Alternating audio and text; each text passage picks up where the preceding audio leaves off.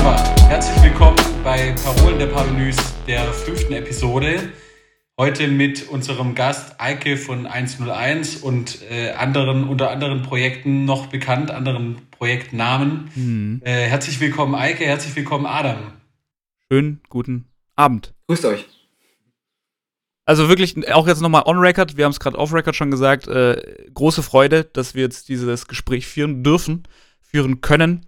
Ich habe wirklich, äh, ja, darauf hingefiebert, dass wir das, dieses Gespräch führen, denn Eike ist wirklich eine Person, ein, ein Künstler, ein Musiker, der den Begriff Parvenu, wie wir ihn definiert hatten, für diesen Podcast äh, wirklich komplett aus den Fugen nimmt und äh, daraus äh, se seine eigene ähm, ja, Definition macht, beziehungsweise äh, ja, das, das komplett extrapoliert und das, das Schönste daran für sich rausnimmt. Und deswegen glaube ich, das wird ein super spannendes Gespräch. Und äh, ja, ich kann nur sagen, ich freue mich wirklich darauf.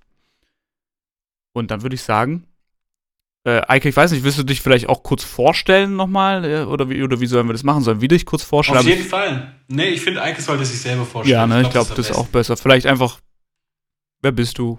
Und ja. wenn ja, wie viele ist ja immer Adis Frage. Und was machst du? Ja, ähm, ja freue ich mich erstmal auch hier zu sein ähm, und mit euch mal wieder zu reden nach, ich glaube, ja, müssen ziemlich genau fünf Jahre fast sein jetzt. Ähm, ja. ja. nee, ähm, mich selber vorstellen, also bessere Worte, schönere Worte könnte ich auch nicht finden. ähm, freut mich auf jeden Fall zu hören, dass, dass Adam und ähm, Adi, du das so siehst. Ähm, ich weiß nicht, zu mir, zu mir selbst ähm, gibt es eigentlich kaum was zu sagen. Ich denke, meine Musik ist das Wertigste, was ich hinterlasse und das ähm, sollte für sich stehen. Und, und wie, wenn du, wenn du deine Musik ganz kurz zusammenfassen müsstest, was immer eine schreckliche Frage ist, aber äh, was hört man, wenn man Alke 101 und, oder 101 an sich hört? Ähm, die, die bestmögliche Formulierung, die ich irgendwie artikulieren kann, weil, weil ich es mit Sprache vielleicht nicht so ausdrücken kann, versuche ich es halt mit Musik. Und ja, das mit der, im Laufe der Zeit immer facettenreicher. Also die, die Art äh, oder das Genre, wenn man es jetzt mit solchen Begriffen machen möchte, ähm, wird immer weiter gefasst im Endeffekt. Und das hört man, glaube ich, wenn man mein Bandcamp zum Beispiel oder unser Bandcamp hört und allgemein die Musik. Ja. Ja, ich finde es auch extrem schwer. Ich habe mir schon überlegt, in welche Richtung man das so einordnen kann. Also wenn man so ein, wenn ich jetzt ein A&R wäre, ein Labelmanager, kommen wir später bestimmt auf die Musikindustrie zu sprechen, ähm, dann äh, wüsste, hätte ich große Schwierigkeiten, das in, in ein bestimmtes Genre einzuordnen, weil es so viele Sachen einfach aufgreift und zu einem komplett eigenständigen Produkt, Kunstwerk in dem Fall, Produkt äh, wäre tatsächlich in der Labelsprache eher korrekt, aber zu wirklich ein komplett eigenständiges Kunstwerk ist. Deswegen, ich kann auch eigentlich nur empfehlen, ähm, hört da rein und äh, bildet euch eure Meinung. Also, dass man. Finden unter 101, Soundcloud, Bandcamp, äh, Spotify, weiß ich gar nicht. Seid ihr auf Spotify vertreten?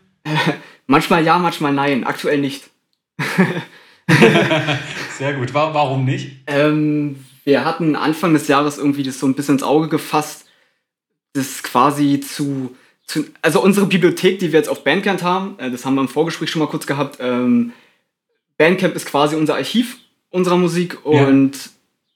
Dass wir das irgendwie auf Spotify übertragen, ja, aufgrund der, der aktuellen Hörgewohnheiten der, der Menschen halt. Ja, ähm, klar, die, ja. ist jetzt wertfrei formuliert auf jeden Fall, also wertfrei gemeint.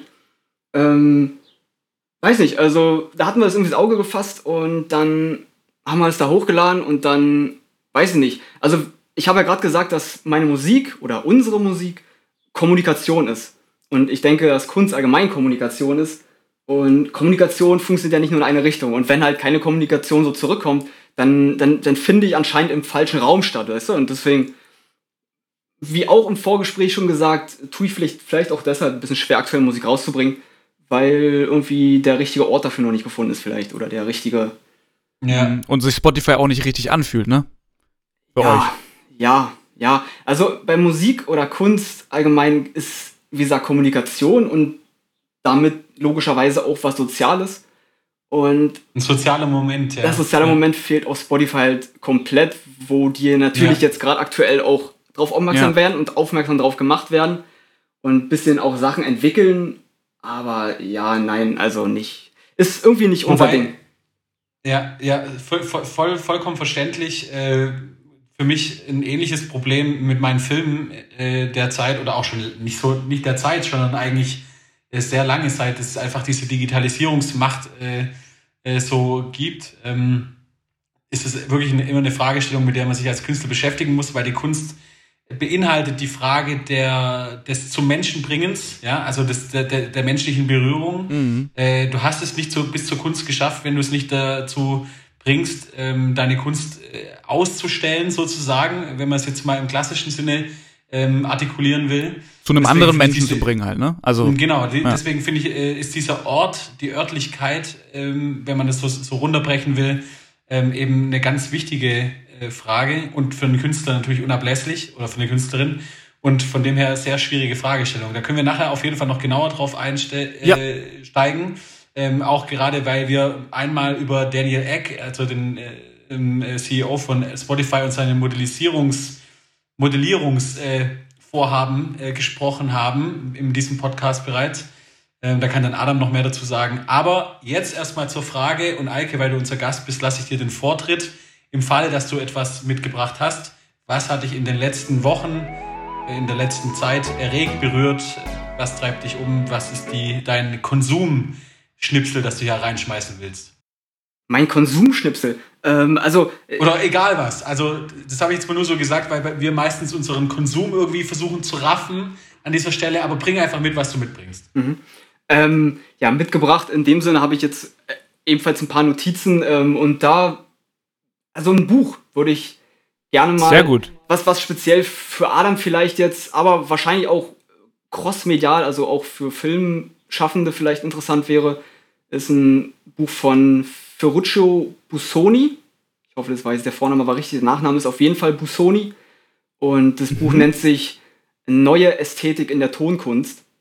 Und okay. das Buch ist, äh, ja, will ich jetzt keinen kein Unsinn erzählen, auf jeden Fall schon ein paar Jahrzehnte alt also weit vor Spotify.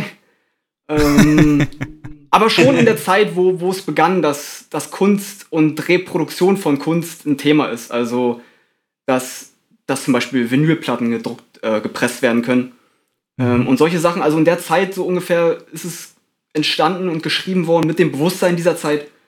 Und da geht es einfach darum, ein paar Traditionen in in, in Musik machen aufzubrechen oder oder dazu anzuregen, zu provozieren, äh, das neu zu denken. Also ganz einfaches Beispiel, stellt er einfach die provokante These auf, dass es gibt zwölf Tonarten und er sagt, eigentlich gibt es nur eine Tonart, weil alle ja. Tonarten im Endeffekt nur Verschiebung von Intervallen sind. Ja. Und das, das kann, denke ich, Leute, die ihr Leben lang Tonmeister studiert haben oder so, schon provozieren und vielleicht dazu bringen, mal darüber nachzudenken. Und der regt dann dazu an, zum Beispiel als, als nicht nur als Problemschaffer sozusagen, sondern er möchte auch einen Lösungsvorschlag machen, einfach mal ein neues Tonsystem zu erschaffen. Also warum müssen die Intervalle dann so sein, wie sie jetzt sind? Vielleicht kann man ja einfach mal, das ist kein konkretes Beispiel von ihm, aber vielleicht kann man ja einfach mal mit 24 Halbtönen eine Tonart generieren und daraus dann Musik erschaffen. Und vielleicht kommt ja was ganz Unerwartetes bei raus, was ja bei Kunst vielleicht gewollt sein kann. Das kann ich auf jeden Fall empfehlen. Praxis, ja, Okay, und hat es in der Praxis auch äh, Anwendungen gefunden dann? Also hat er selber oder haben andere irgendwie mit dieser Theorie dann äh, was anfangen können, mhm. praktisch gesehen? Das kann ich dir ehrlich gesagt nicht beantworten, weil ich von ihm okay. außer ein paar ja. YouTube-Sachen nur das Buch kenne. Äh, bei mir persönlich auf jeden Fall. Also das ohne, mhm. ohne Zweifel. Ähm, deswegen war ich gerade, muss ich kurz überlegen gerade, ähm, was ich, was ich da jetzt einbringe, weil was, was gegenwärtig, also Konsum ist ja ja, in unserer Zeit was Gegenwärtiges. Also was jetzt die Woche gestern passiert ist. Äh, das Buch habe ich vor zwei Jahren gelesen. Und mhm. ich kann jetzt aber in der Reflexion für mich eine Verbindung herstellen zwischen vor zwei Jahren, als ich das Buch gelesen habe, und dem, was ich jetzt mache zum Beispiel. Also ganz Also das hat quasi mit dir, das hat quasi mit dir gesessen, hat in dir irgendwie was ausgebrütet und dann äh, Hast du dich jetzt dann sozusagen daran zu, äh, zurückerinnert? Ach ja, das war im Grunde genommen vielleicht sogar der Auslöser dafür. Ja, also mit, mit Höhenwissenschaft gesprochen, da wurden einfach irgendwelche Synapsen verbunden, die vorher nicht verbunden waren und die haben ganz neue Wege eröffnet.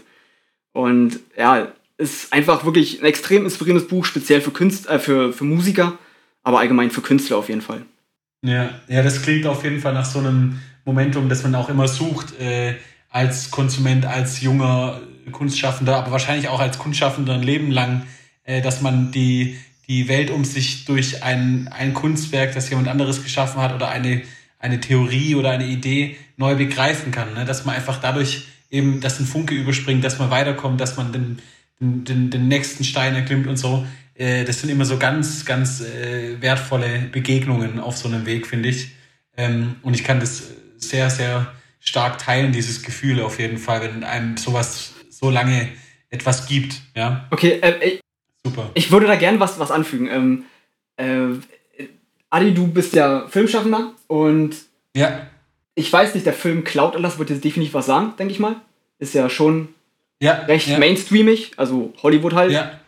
Aber. Vom Tücker, ja. Der. Deutscher, deutscher Regisseur. Ah, okay. Das wusste ich zum Beispiel jetzt nicht. Okay, cool. Europäische, große europäische Produktion, eine der größten europäischen Filmproduktionen, die es jemals gegeben hat. Oh, super. Das, also das wusste ich wirklich ja. nicht.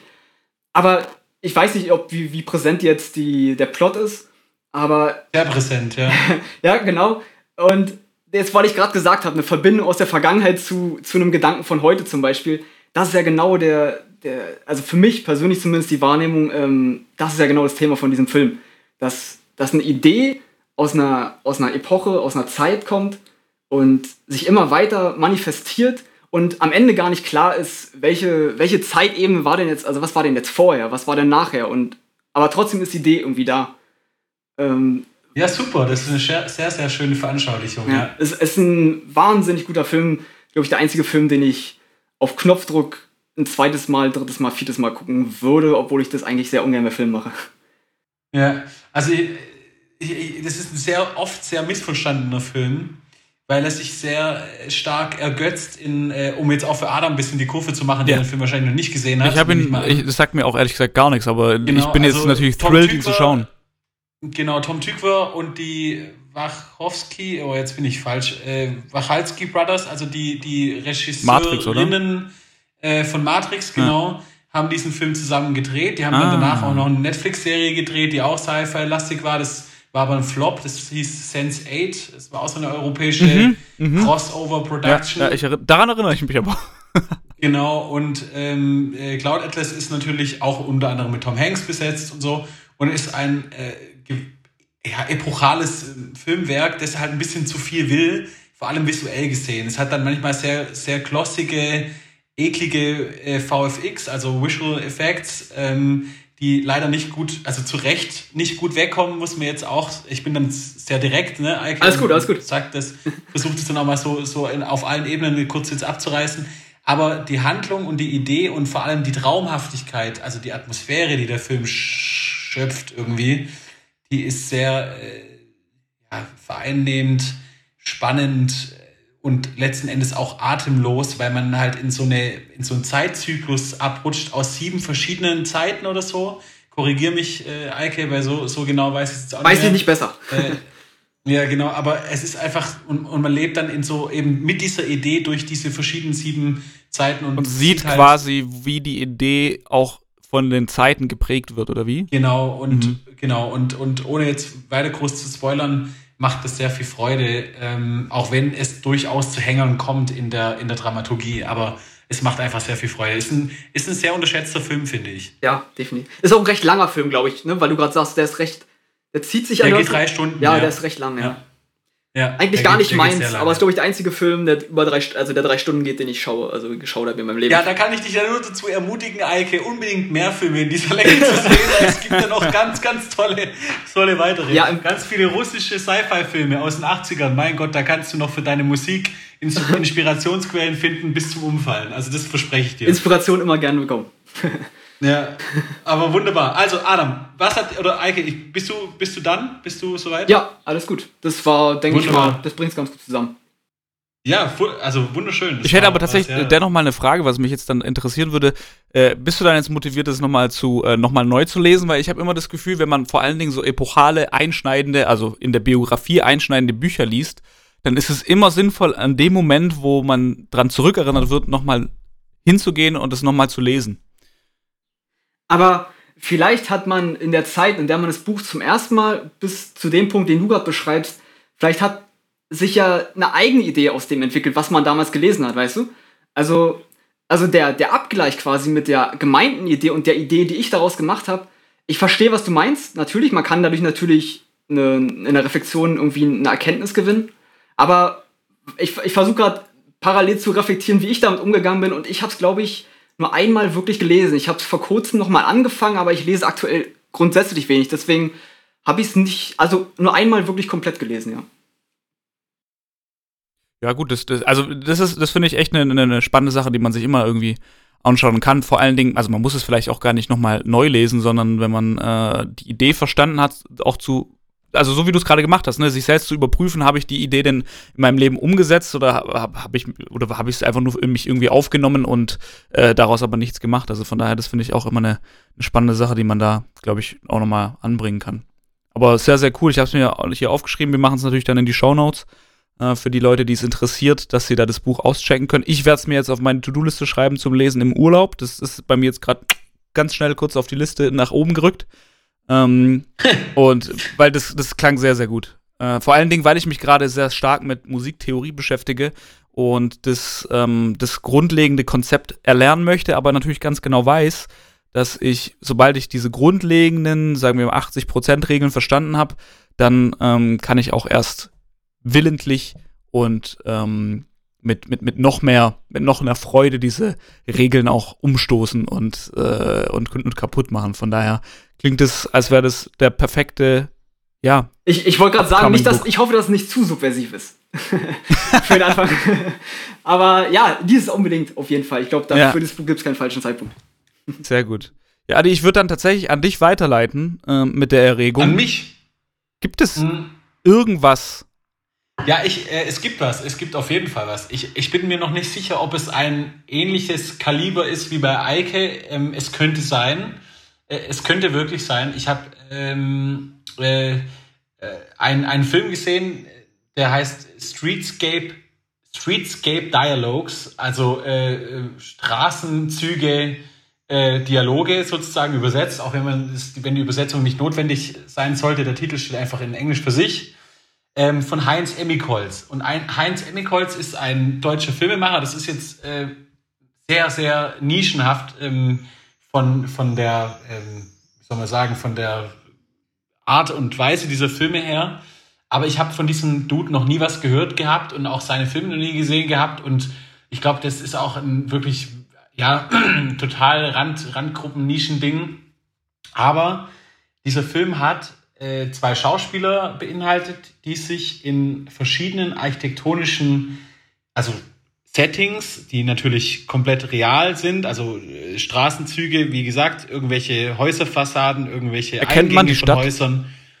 Äh, vollkommen egal. Also es gedreht okay. wurde in Uruguay, aber es, ist, es hat überhaupt keinen, es hat überhaupt keinen mhm. ähm, äh, Bezug äh, sozusagen. Und ja. es ging, ging darum, dass zweieinhalb Stunden nur zwei Menschen miteinander reden, in einem psychoanalytischen Verhältnis. Man, es, man könnte annehmen, dass der eine der Psy Psychoanalytiker oder der, also der Psychiater vom anderen ist und der andere ist ein Schauspieler, ähm, der den Regisseur selbst verkörpert und sozusagen die Gedanken des Regisseurs über sich selbst spielt, was ja schon ein vom, vom jetzt vom Anklang her so einen ähm, arroganten, äh, äh, selbstverliebten äh, Touch hat, dass man meinen könnte, wie kann man sich sowas reinziehen oder, oder also warum hat es die Notwendigkeit, sowas zu, zu machen? Aber es war ein ganz, also ein, ein unglaublich immersiver Film, der sich ganz stark in mich eingeprägt hat, weil diese Dialoge extrem spannend waren. Aber also ganz, ganz kurz, Stunden, also was, ja? was mir fehlt, um so ein bisschen Verständnis dafür zu haben, weil ich äh, kapiere bisher noch null. Ähm, ja. Also worum geht's? Also was ist die Story? Zwei Men es gibt keine Story. Zwei Menschen unterhalten sich in architektonischen Settings, also in, in, in klar herausge also visuell herausgearbeiteter Architektur, filmisch festgehalten, unterhalten sich zwei Menschen über die Abgründe einer Seele sozusagen. Also, also es gesagt, geht sozusagen eigentlich, eigentlich geht es sozusagen tatsächlich dann um diesen Regisseur selbst, der sich halt in der sich sozusagen in einem Schauspieler ausdrückt oder in zwei Schauspielern, ja. genau, in so einem psychoanalytischen Gespräch. Und, was sind, was, also wenn du sagst psychoanalytisches Gespräch, da habe ich natürlich äh, direkt äh, den Herrn äh, Freud vor Augen. Und der versucht ja, dann aus der, aus der, zitiert, aus der genau, Kindheit irgendwie rauszunehmen. Also geht es tatsächlich eigentlich genau. um die Geschichte des, des, des, um des eine Autors. Aufstellung sozusagen, mhm. ja, um eine Art äh, psychoanalytische Aufstellung. Freud wird auch zitiert, aber auch es werden auch ganz belanglose äh, Sätze ausgetauscht und äh, das ist in der Struktur von sieben Tagen, also von Montag bis äh, Sonntag. Erzählt. Verändert sich, verändert sich dabei der, das Setting? Also ist die Architektur die Setting, anders? Genau, das, darauf komme ich jetzt, äh, darauf komme ich ah, jetzt hin. Also das, der Film funktioniert quasi so, dass dieser Dialog immer weitergeht, aber das Setting immer springt. Also auf einmal sagt er mitten im Satz, sagt er gerade noch ein Wort und die stehen vor einer roten Ziegelwand, von einem roten Ziegelgebäude im postmodernen äh, Stil. Und im nächsten, äh, im, im, nächsten Wort sind wir sozusagen mit einem Schnitt, obwohl der Satz nahtlos weitergeht, in einem anderen äh, Gebäude, das dann trotzdem auch in der Postmoderne der Architektur bleibt, aber äh, halt irgendwie weiß und betoniert ist oder so. Und äh, es hat bei mir so eine ganz innere, also so eine ganz eine Erregung ausgelöst im Sinne von, dass ich ja selber früher ganz viel Architekturfotografie gemacht habe, unter anderem auch in der Zeit, als ich in Berlin war. Ähm, das hat mich immer schon äh, begeistert, das habe ich nie groß irgendwie ausgewertet oder so. Und dass ich das bei, beim, beim, beim Filmemachen allgemein ja in ganz lange getragene Einstellungen abgedriftet bin, in, in, in äh, sehr aufwendige geschriebene narrative Dialoge, und, und, und. Und dass ich gesehen habe, dass es quasi einen Filmemacher gibt, der szenische Inhalte, also eben dieses psychoanalytische Gespräch, in einer dokumentarischen Art und Weise, nämlich mit Aufnahmen von vor einem Gebäude. Das ist jetzt nicht groß ausgeleuchtet, das ist alles available light, also alles so vorgefunden, wie es eben ist, ähm, äh, zu einer Geschichte, die quasi keine Geschichte ist, sondern eben ein Gespräch äh, zusammenbringt und das einfach als erfolgreichen Stil, als, als, als, als künstlerisches Werk ähm, äh, produziert. Und der Heinz Emmikholz ist halt so ein Filmemacher, der sich quasi im, eher im akademischen, intellektuellen bewegt. Der hat halt Ausstellungen, dem seine Filme laufen in Museen, also in allen großen Museen dieser Welt, im MoMA New York, in Zürich, in der Galerie Berlin oder äh, weiß ich nicht. Also und ich kannte den halt überhaupt nicht und es hat mich halt richtig abgeholt, diese Art von von Filme machen und diese Visualität und vor allem die Verbindung von oder die Freiheit, sich die Verbindung zu denken zwischen Architektur und Film und das ganz, ganz offensichtlich ineinander zu verweben. Und der hat halt selber auch viele dieser, viele sogenannte Architekturfilme gemacht. Das sind dann wirklich Filme, die sich rein mit der Architektur von Le Corbusier oder weiß ich nicht, irgendwas beschäftigen. Also die, die handeln, handeln dann meist irgendwie so eine Architekturepoche oder einen großen Architekten irgendwie ab. Gibt es zum Beispiel auch über die Sagrada und Gaudi oder so von anderen Filmemachern. Aber ähm, in dem Fall ist es eben jetzt halt der Heinz Emmikholz und das hat mich irgendwie auf eine ganz tiefe Weise berührt und ich habe erst einen Film gesehen und mir jetzt schon zwei weitere bestellt, kam heute an und ich bin richtig heiß darauf, äh, äh, die zu sehen und das äh, ist eher jetzt so eine Erfahrungsmitteilung, wird euch jetzt nicht viel bringen. Ja, ich wollte gerade interessiert sich extrem für Architektur, aber für mich war es eine ganz tolle Erfahrung. Ja, also ich, ich, ich hätte das jetzt auch eingeordnet in, ähm, du hast da Dinge wiederentdeckt, die, also wie du es gerade erzählt hattest, auch, dass du ja selber, ähm, äh, ich sag mal, bildgestaltungstechnisch da unterwegs warst mit Architektur und jetzt halt gesehen hast, ach, man könnte das sogar mit Film verbinden. Ähm, von daher ist das natürlich ein legitimer Grund, das, äh, sich, sich davon erregen zu lassen. Ich habe jetzt äh, halt immer noch nicht so ganz kapiert, was, was, was sozusagen der, also äh, was, was da erzählt wird, also was wird dargelegt, klar, die, die Story, also ist es dann biografisch, also von der, von der Timeline her kohärent, also gehen, gehen wir da von Kindheitsalter ins Erwachsenensein oder springt es dann nee, auch? Nee, es ist, das, das ist einfach wie ein Gespräch, das halt auch springt. Also wenn man äh, jetzt beim äh, Psychotherapeuten oder Psycho äh, Psychiatriker irgendwie auf der Couch sitzt, dann führt der ein zwar ja schon, aber man selbst da würde man in einem wie in jedem menschlichen zwischenmenschlichen Aufeinandertreffen von Punkt zu Punkt springen und der eine Punkt hat mit dem anderen nicht mehr viel zu tun. Ähm, also das ist wirklich ein, ein hochintelligent geschriebener Dialog, der von zwei absolut begnadeten Schauspielern äh, quasi wie ähm, echt herübergebracht wird und deswegen sehr dokumentarisch wirkt aber halt 120 Seiten Drehbuch zugrunde liegen hat. Mich, ja? mich jetzt also, interessiert, äh, wenn, wenn man sich jetzt die Produktion von sowas anschauen würde, ob das nicht dann sogar vielleicht tatsächlich so stattgefunden hat, wie wir es jetzt gemacht haben oder wie wir es gerade machen. Nee, nee, das ist alles geprobt, alles einstudiert. Nee, nee, pass alles. auf. Ich hab, Nee, nee, Also- ich, ich, meinte, ich meinte das Drehbuch, dass, das, äh, dass die Schauspielkunst, dass die bei dem Gespräch nicht dabei waren, ist ja klar. Aber ich meinte, ob nicht sogar vielleicht die Grundlage des Drehbuchs einfach ein Gespräch war und die wirklich sozusagen in doch, Form von genau. Psychoanalyse Ganz genau. gesagt haben, komm, wir Ja. machen ein psychoanalytisches Gespräch, bauen daraus ein Drehbuch. und Doch, ganz genau. Okay. So ist es. Ja. Ja. So, das, das, das kann man in den Extras, äh, die ich mir immer reinziehe, äh, als alter Filmfanatiker kann man, äh, also im Bonusmaterial der DVD, kann man sich das äh, so ähm, von einem Audiokommentar des Regisseurs ähm, herleiten, der das sehr offen drüber erzählt, was auch ganz toll ist, ein ganz legerer Typ, so, so wie ich das jetzt einordnen kann, der da ganz offen immer, also der kein Schuschu über seine Kunst macht, so, ähm, was ich total angenehm finde, immer wenn Künstler so ganz direkt sind und nichts zu verbergen haben und kein äh, irgendwie Mysterium aus dem Mysterium machen, weil die Kunst ist ja für sich schon mysteriös genug äh, und entzifferungswürdig und so äh, oder, oder, oder anregend in dem Sinne. Und von dem her ähm, äh, ganz, ganz spannende Art, äh, Filme zu machen und natürlich, wie gesagt, extrem nischenhaft, ganz weit weg vom Mainstream, so weit wie es geht, wahrscheinlich im Moment. Äh, in Andere Seite eigenen des Ganges. Die sehr, sehr strapaziert ist Ja. zurzeit, aber äh, das ist jetzt sozusagen das Ex Extrem davon und es hat ähm, ja mega Bock gemacht und ich werde auf jeden Fall sowas ähnliches mal ausprobieren jetzt. Sehr gut. Ja. Cool.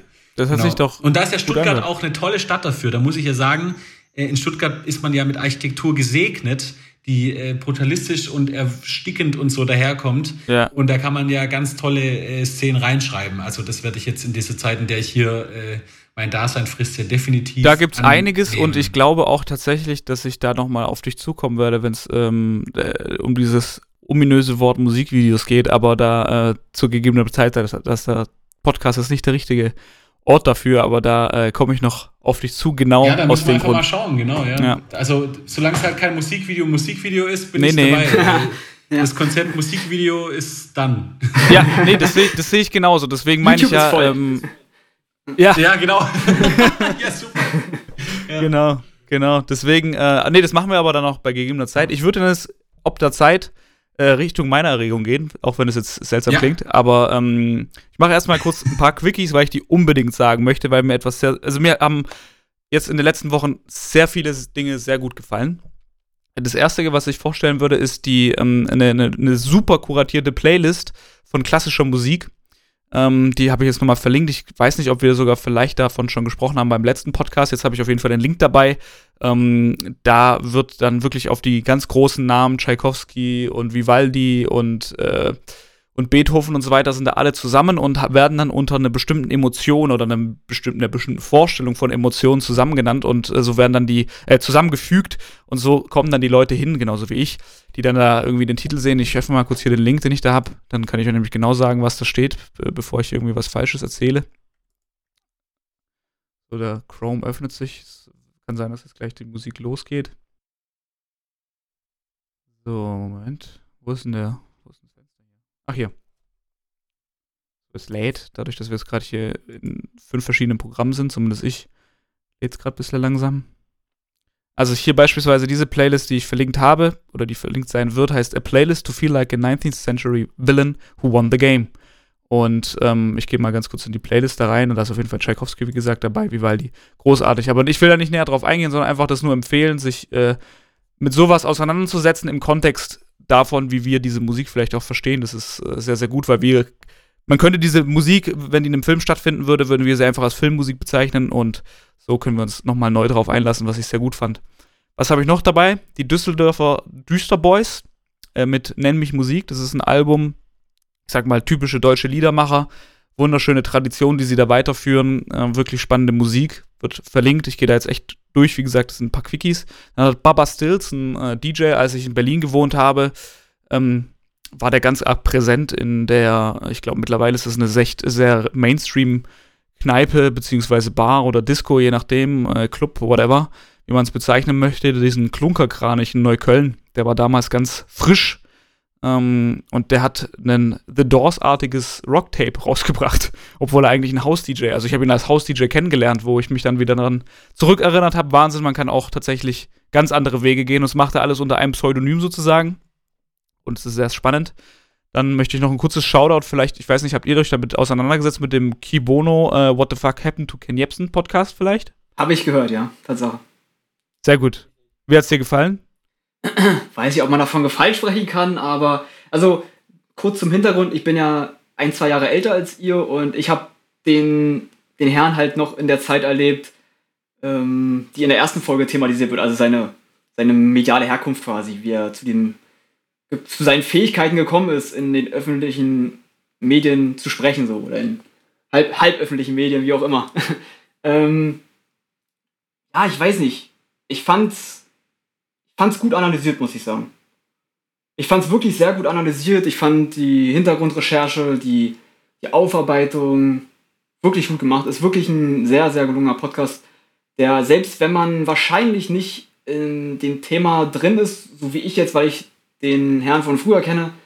Ähm, trotzdem ein sehr interessanter Podcast, um so die Genese von, von, so, einem, von so einer Biografie irgendwie mhm. Mhm. Ja, definitiv. Ja, ja, voll, genau, weil das habe ich nämlich auch empfunden, weil ich hatte damals, ich weiß nicht, Adi, sagt dir KenFM und Ken Jebsen überhaupt was?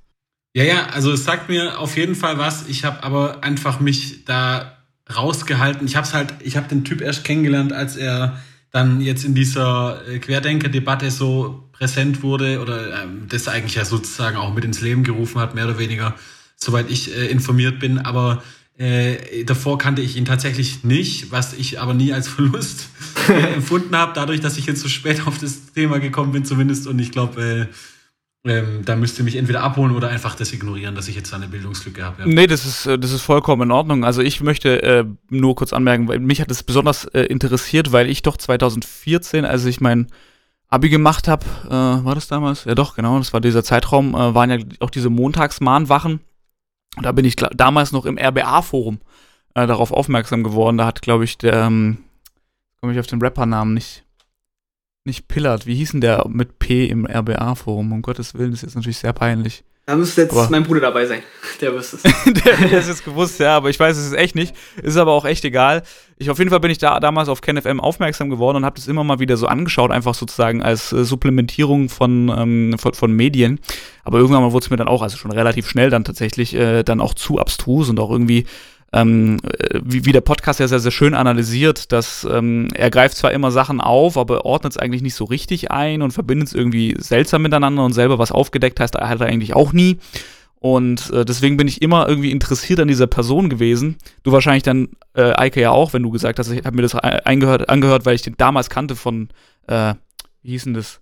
Ähm, NFM Fritz, auch. ne? Ja, Fritz, genau. Ne? Sender Fritz, genau. KNFM hieß genau. auch schon, genau. Und ähm, ja, ich war auch also begeistert einfach, wie, wie, wie gut es gemacht war. Ähm, natürlich super schade irgendwie um, um diese Person, aber ein äh, wirklich ein empfehlenswerter Podcast ist auch äh, echt kurzweilig. Das sind sechs Folgen und äh, setzt sich auch mit Verschwörungstheorien auf nochmal einer, einer anderen Ebene auseinander. Und ich glaube also das heißt, auch, dass. Ganz kurz, wie heißt der Podcast? Und das, der Sinn dessen Podcast ist sozusagen nur die, die äh, Analyse von KenFM oder wie muss man es verstehen? Also der, der Podcast heißt Kibono oder Qui Bono, sagt man es, glaube ich, richtig, ja. ich hatte kein Latein. What the fuck happened to Ken Jebsen? Das ist der volle Titel. Das ist eine mhm. Produktion vom NDR, ähm, Studio Bummens, das ist so eine private Produktionsfirma und H oder K2, ich bin mir gerade nicht sicher. Ich habe vorher noch mal kurz reingehört, aber ich habe es jetzt schon wieder vergessen, ob es H oder K war. Phonetisch recht nah beieinander, aber gut. Ähm, und das beschäftigt sich mit dem ähm, äh, ja, Werdegang von Ken Jebsen, von seinen äh, Anfängen, äh, wo, wo, er angefangen hat, eben bei Fritz oder sogar noch davor. Ich habe aber den Sender vergessen, wo er ganz am äh, Anfang war. Und wie sich eben eine solche Biografie ähm, durch einen bestimmten Bruch in der Richtung entwickelt, die in so einen Kaninchenbau an Verschwörungstheorien verschwindet. Ne? Oder äh, ja, mhm. sich, sich dahin rein äh, entwickelt. Und sie nehmen da aber nicht nur irgendwie seine Biografie selbst, sondern äh, vergleichen es beispielsweise mit dem Verschwörungstheoretiker äh, Alex Jones in den USA, der ja auch da jetzt am 6. Januar, das hatte ich noch ganz bildlich vor Augen, Adi, als wir da nachts äh, noch geschrieben hatten. Ich bin gerade aufs Klo gegangen und bin auf Twitter gegangen, habe gedacht, was passiert da gerade in Amerika? Und dann haben wir gerade ich glaube, das war dann so kurz vor zwölf dann geschrieben und das ist mir so im Kopf geblieben. Äh, und, und das ich kann einfach mir nur diesen Büffeltyp und diese, diese schielenden Augen, das war das Krasseste. Das war so, also es ist so, äh, wie sagt man, äh, plakativ und dumm, das, sich an sowas aufzuhängen, aber es gab dieses eine Bild, Eike, um dich da jetzt mit einzuladen, äh, von diesen drei Dudes. Äh, in der Mitte der, der Büffel gehörnte äh, halb äh, nackte Kerl und äh, daneben zwei so Kerle und dann war einer davon hat auch noch geschielt und das war so der Höhepunkt dieses Bildes, auch wenn es natürlich, man sollte keine Witze machen über sowas, äh, äh, definitiv nicht, aber es war in dem Moment so grotesk, weil da halt einfach alles so falsch war an diesem Bild und Adam und ich uns das halt hin und her geschickt haben und dann immer weiter reingezoomt haben und eben dieses, diesen Ausschnitt festgestellt haben und dann, es hat uns einfach wegge, weggebeamt irgendwie in dem Moment und ja, weirder, weirder Moment äh, der jüngeren Geschichte auf jeden Fall. Ja, genau. Und das greifen die da auch auf. Sehr schön. Äh, verbinden das, wie gesagt, mit allem und ähm, haben auch Ende, glaube ich, nochmal so einen Beitrag, wo der äh, Autor selber, der Redakteur selber, ich weiß nicht, wie man das in dem Fall benennt, diese Rolle, ähm, da auch nochmal eine Geschichte aus dem Persönlichen raus ähm, erzählt hat. Und wie gesagt, die verbinden das mit ganz, ganz vielen verschiedenen Dingen, die aktuell in der Gesellschaft passieren, aber halt eben an der Geschichte von Ken Jebsen, also wirklich empfehlenswert. Also wie gesagt, wenn du mal im Urlaub dann äh, sein solltest und mal ein bisschen Zeit hast für die Fahrt oder so, ist das echt empfehlenswert. Also ist echt richtig gut produziert. Nice. Und genau. dann dein großer Erregungspunkt. Ja, da, da wollte ich jetzt hinkommen. Und zwar, ähm, was mich wirklich, wirklich, wirklich bewegt hat in den letzten Wochen, war ähm, ein Podcast, den ich jetzt nochmal angehört habe. Den habe ich vor einem Jahr gehört, aber ähm, habe ihn, glaube ich, nicht richtig verstanden oder nicht so krass wahrgenommen, weil ich dann so im, in meinem Bachelor-Arbeitsmodus war und Umzug und äh, Leben fängt richtig an und so weiter. Und zwar heißt der äh, Synthetic a priori. Das ist ein philosophischer Auswurf, ist ein Podcast äh, über Ideen und hat wunderbare Analogien in die Wissenschaft und Architektur vor allen Dingen. Deswegen ist es sehr schön, da haben wir nochmal eine Verbindung zu deiner Erregung, Adi. Und der ist von äh, Ryan Singer. Das ist ein ähm, Head of Design bei Basecamp. Das ist eine Softwarefirma, die äh, insgesamt immer mal, ja, ich sag mal, andere Herangehensweisen an, an, an Wirtschaften haben, an ähm, Unternehmensstruktur und so weiter und so fort, aber vor allen Dingen eben auch an Design und wie man äh, da arbeitet. Also da geht es, wie gesagt, nicht um visuelles Design, sondern um Systemdesign, Netzwerktheorie, ähm, Systemarchitektur Deswegen ist da, glaube ich, auch die Verbindung zur Architektur und diese, äh, ja, der Ryan Singer setzt sich ganz stark eben damit auseinander, wie muss ich etwas gestalten und dieses etwas kann irgendwas sein, damit es eine bestimmte Funktion erfüllt. Ne? Also, ähm, und dieser Podcast beschäftigt sich da eben mit ganz, ganz vielen verschiedenen Themen. Und äh, Dinge, die ich besonders rausgenommen habe, sind, ähm, was mich jetzt vor allen Dingen komplett abgeholt hat, ist, es, äh, dass er von sogenannten RD-Phases spricht für Projekte. Und dieses Projekt kann man auch dann komplett austauschen mit, jegli also mit jeglichen Projekten, die man sich vorstellen kann. Und RD heißt Research and Development. Also das ist diese Phase, wo man in ein Projekt tritt.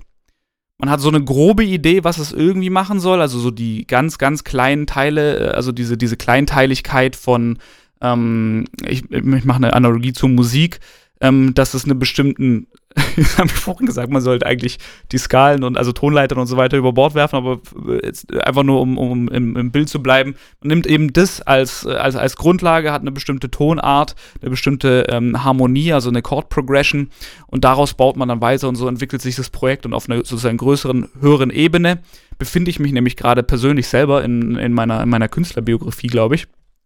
Ähm, weil ich selber gerade suche, in welche Richtung soll es musikalisch gehen. Ja? Also äh, Eiko, du hast ja schon einiges gehört, Adi hat auch schon einiges gehört. Das ist äh, ein, ein aktuelles Suchen nach, nach einem, mm, ja, nach dem Zentrum, nach dem Epizentrum meiner, äh, meiner Identität und diese, diese Analogie zieht er halt eben durch jegliche Projekte. Also sei es, sei es der, wie gesagt, Architektur, wo diese Grundidee irgendwie rauskommt, oder auch ähm, für, für Softwareentwicklung, aber die gibt es natürlich auch in der Musik- und äh, Findungsphase von, von größeren Projekten. Also wenn es dann nicht nur irgendwie ein, ähm, ja, was weiß ich, ein Sample ist, wo man sich zwar auch natürlich verstricken kann, aber die meistens dann doch eher unterkomplex sind im Vergleich zu einem, ich muss ein Tape äh, kohärent aufbauen.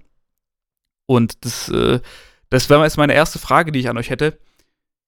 Erstens, spürt ihr solche RD-Faces bei euch selber? Und wenn ja, wie, an welchem Punkt entscheidet ihr, ich bin jetzt aus dieser Phase raus und ich gehe jetzt wirklich in eine Projektentwicklung? Ich weiß nicht, wer da vielleicht anfangen will. Ich müsste erstmal den Begriff erklärt bekommen. Also ah. Research, and Research and Development bedeutet, also oder umschreibt eine Phase, ähm, wenn wir in einem Projekt sind, wo wir so paar Grundelemente haben, wo wir wissen, die gehören auf jeden Fall zu diesem Projekt dazu. Also zum Beispiel irgendwie, wie gesagt, ähm, einen, vielleicht einen, einen, einen Drum-Pattern oder eine bestimmte Zusammensetzung an Drums und äh, vielleicht noch ein Sample, aber die, äh, das Arrangement steht noch nicht oder in einem größeren Kontext bei einem Film beispielsweise, du hast irgendwie eine Grundidee von einer Aussage, die du rausbringen willst, du hast ein Setting, das du rausgeben willst, aber du weißt noch nicht so ganz, wie ist die, ähm, ähm, ja, auch da das Arrangement, wie heißt Arrangement im Film? Hat doch auch einen bestimmten Namen. Plot, wie was? drauf. Dramaturgie oder Dramaturgie, was? genau, die Dramaturgie fehlt. Also sozusagen, das ist, das ist diese Phase, bevor es so richtig ans produktive Arbeiten an einem Projekt geht. Mhm, okay. Und ich weiß nicht, ob es, also bei, bei, mir hat mich hat es komplett abgeholt, weil ich gesagt habe, ich fühle es jedes Mal, wenn ich irgendwas mache.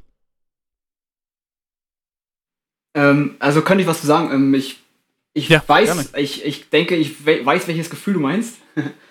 ähm, und das ist zum Beispiel so ein Prozess, den das Buch, was ich vorhin angesprochen habe, angestoßen hat, ähm, dass, dass, dass man vielleicht gar nicht irgendwie das, was man denkt oder das, was man fühlt, was man in Kunst bringen möchte. Also wenn man jetzt zum Beispiel eine Grundidee hat für was, für was auch immer. Also wenn ich jetzt eine Internetseite programmieren möchte, habe ich eine Grundidee und wenn ich einen Film mache, mhm. habe ich eine Grundidee.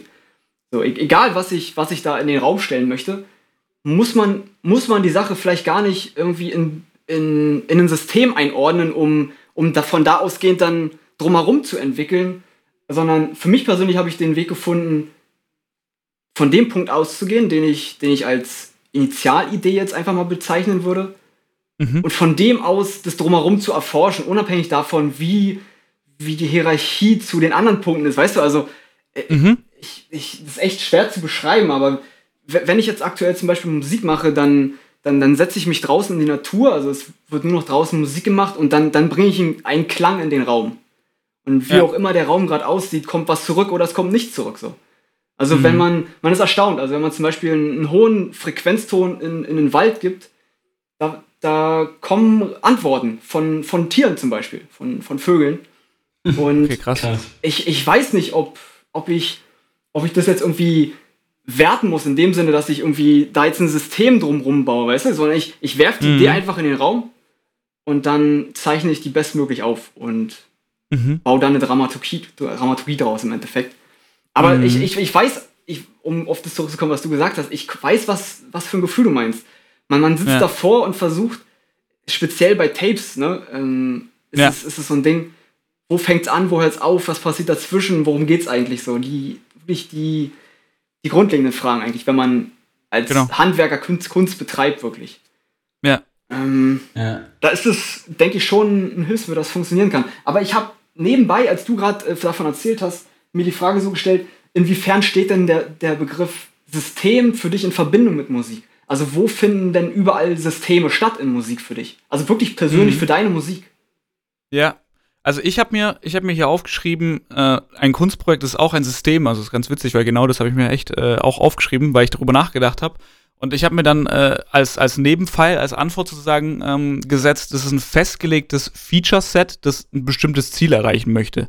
Also beispielsweise, wenn ich in, ähm, mit, mit Gouloirs einen Song habe, der sehr gitarrengetrieben ist, in einer recht hohen BPM-Zahl von, äh, jetzt schieße ich und es kann wieder völlig falsch sein, aber ich glaube, es waren damals 160 BPM dann habe ich ja ein bestimmtes Ziel. Also ich habe ich hab dieses Feature-Set von dem Tempo, ich habe das äh, Feature-Set von den Drums, ich habe äh, hab das Feature von, von der Gitarre und das, das gibt ein bestimmtes Gefühl. Ne? Das ist sozusagen das Ziel eigentlich, was ich erreichen will. Musik will ja, ich sag's ja immer, ähm, für mich ist äh, Musik äh, sind kodierte Emotionen.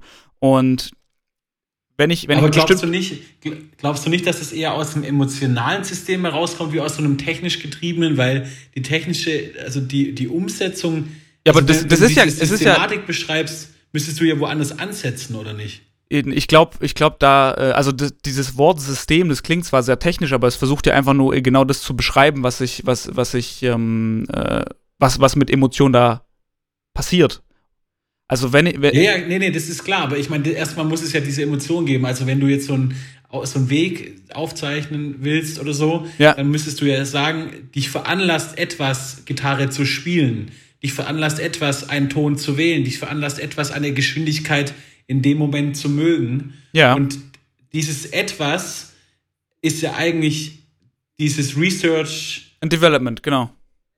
Also ja, Development eigentlich nicht mehr, aber das ist ja, ja das ist, das Ausgangspunkt ist, das ist jetzt genau, das ist jetzt also ja. die, die, wir können hier insgesamt alle Begrifflichkeiten und alle Begriffe und äh, Variablen äh, und was weiß wir ich was. Ja diesen Begriff runterbrechen, also das ist ja schon der Versuch oder nicht? Genau, also halt ich möchte ja. das halt äh, versuchen oder ich habe es bei mir selbst entdeckt und mich jetzt, jetzt einfach interessiert, ob es auch so hat, aber ich glaube, äh, das, das werdet ihr sicher haben. Wir schmeißen einfach mal das Development raus und nennen es einfach mal Research. Genau, also die Research kommt ist vorgelagert, bevor man dann diese, also sobald man ja ein System hat oder sobald man ja anfängt, dann ins Arrangement zu gehen, in, äh, in, in, in, in, ähm, in eine Dramaturgie zu gehen im Film, dann, dann wird man ja starrer in der Idee.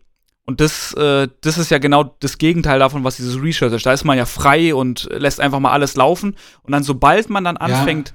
die bestimmte Komponenten zu haben, wir nennen sie jetzt einfach mal Komponenten, das ist, äh, wie gesagt, auch die, das Wort austauschbar, ab dann wird sich, äh, entwickelt sich zu einem System und will ja bestimmt eben dieses Ziel erreichen, das ich irgendwie vielleicht vom Anfang, von Anfang an irgendwie dann vielleicht drin hatte, beziehungsweise äh, ähm, das mich angetrieben hat und das, das Ganze dann zusammenführt, ne?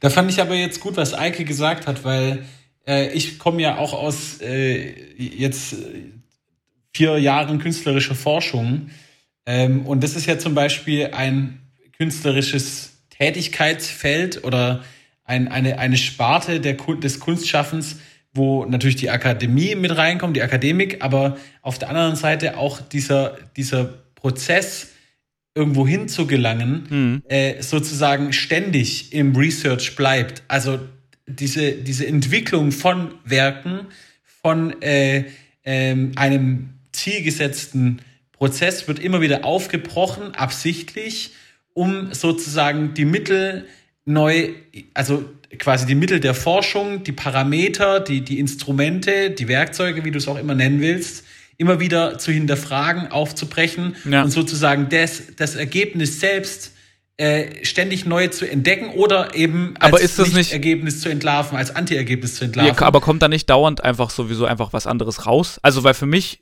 äh, selbst. Naja, das, das ist ja genau die Frage. Also, die, die Frage ist ja, wenn Eike sich zum Beispiel jetzt äh, ähm, mit, mit einem Ziel ins Studio begibt und einen äh, Track macht mhm. und merkt, er muss dieses Ziel quasi verfolgen, indem er in den Wald geht und da den Track macht, den er aber von der Idee her ja gleich begreifen kann, äh, dann wird aber der Ort oder die methodische Veränderung seiner Arbeit sozusagen etwas mit dem Ergebnis selbst machen. Ja, klar. Und wenn man halt, äh, wenn man halt versucht, diesen Prozess ganz, also man kommt nie um das Ergebnis schöpfen drumherum. Ja, also es, man, man, man, man schafft es als Mensch, Oder, als Künstler, Kunstwerk. als, als, als ja, ja, ja. man, man schafft es nicht, nicht etwas zu kreieren. Genau. Das geht nicht. Weil sonst kann, also, oder man kommt gar nicht Dann ist man tot. Ja, also ja. das ist dann halt, es gibt entweder nur dieses, dieses, dieses, diesen, dieses, äh, wie soll man sagen, dieses destruktive oder konstruktive eben. Es ist, es ist, es ist binär, weil die, nach einer, Re also genau. genauso sehe ich es nämlich auch. Ich habe nämlich auch nach so einer Research-Phase, äh, sei es dann für einen einzelnen Song oder aktuell, wo ich mich äh, künstlerisch befinde, für, für das ganze Kunstprojekt,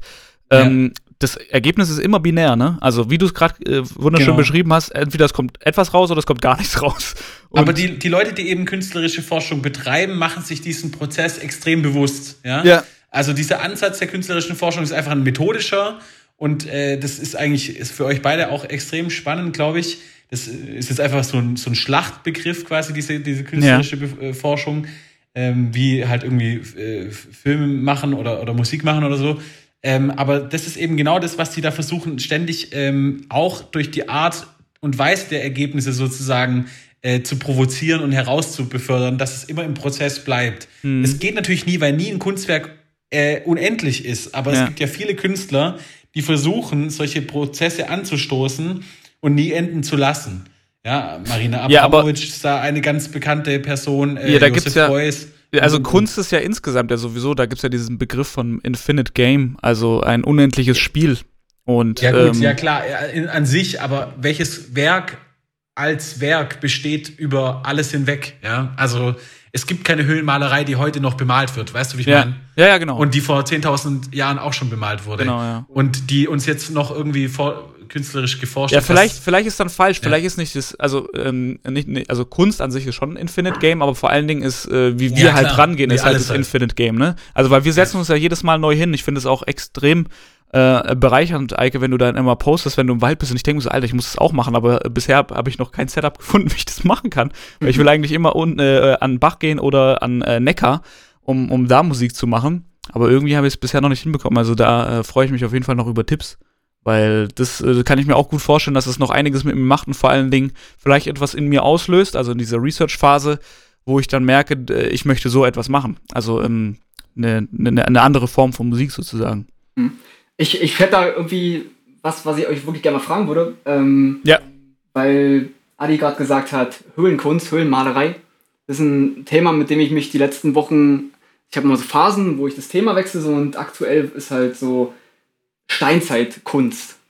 Ein Thema, das, das ist einfach eine unfassbar, also dann steht gerade quasi eine neue Forschungsrichtung, würde ich es nicht nennen, aber irgendwie neues Interesse der Menschen daran, das zu verstehen. Mhm. Und weil du gerade ja. gesagt hast, ähm, dass das heute, ich weiß nicht, äh, wie du es genau gemeint hast, aber dass ähm, die, diese Kunst heute nicht mehr gemalt wird in der Form. Da gibt es ein mhm. interessantes Projekt. Das sind die Höhlen in Chauvet. Das ähm, ist mhm. eine Höhle, die ist nach den Lascaux-Höhlen entdeckt worden. Ähm, vor 20, 30 Jahren vielleicht, keine Ahnung. Und die haben daraus gelernt, dass sie nicht Touristen in diese Höhlen gehen lassen sollten, weil dann alles zerfällt. Und haben diese Höhle dann nachbauen lassen. Und haben mhm. diese. Man könnte ja, ne, also ich habe gerade Adams Sprache so ein bisschen beobachtet und ähm, es sind viele technische Begriffe. Und mhm, die haben ja. bei diesem Projekt bewusst, die hätten ja einfach so, was würde man heutzutage sagen mit dem technischen Stand? Man würde sagen, gut, wir drucken die Höhle in 3D nochmal aus. So. Das wäre mhm. das maximal präziseste, was wir tun können und dann haben wir eine Reproduktion dessen.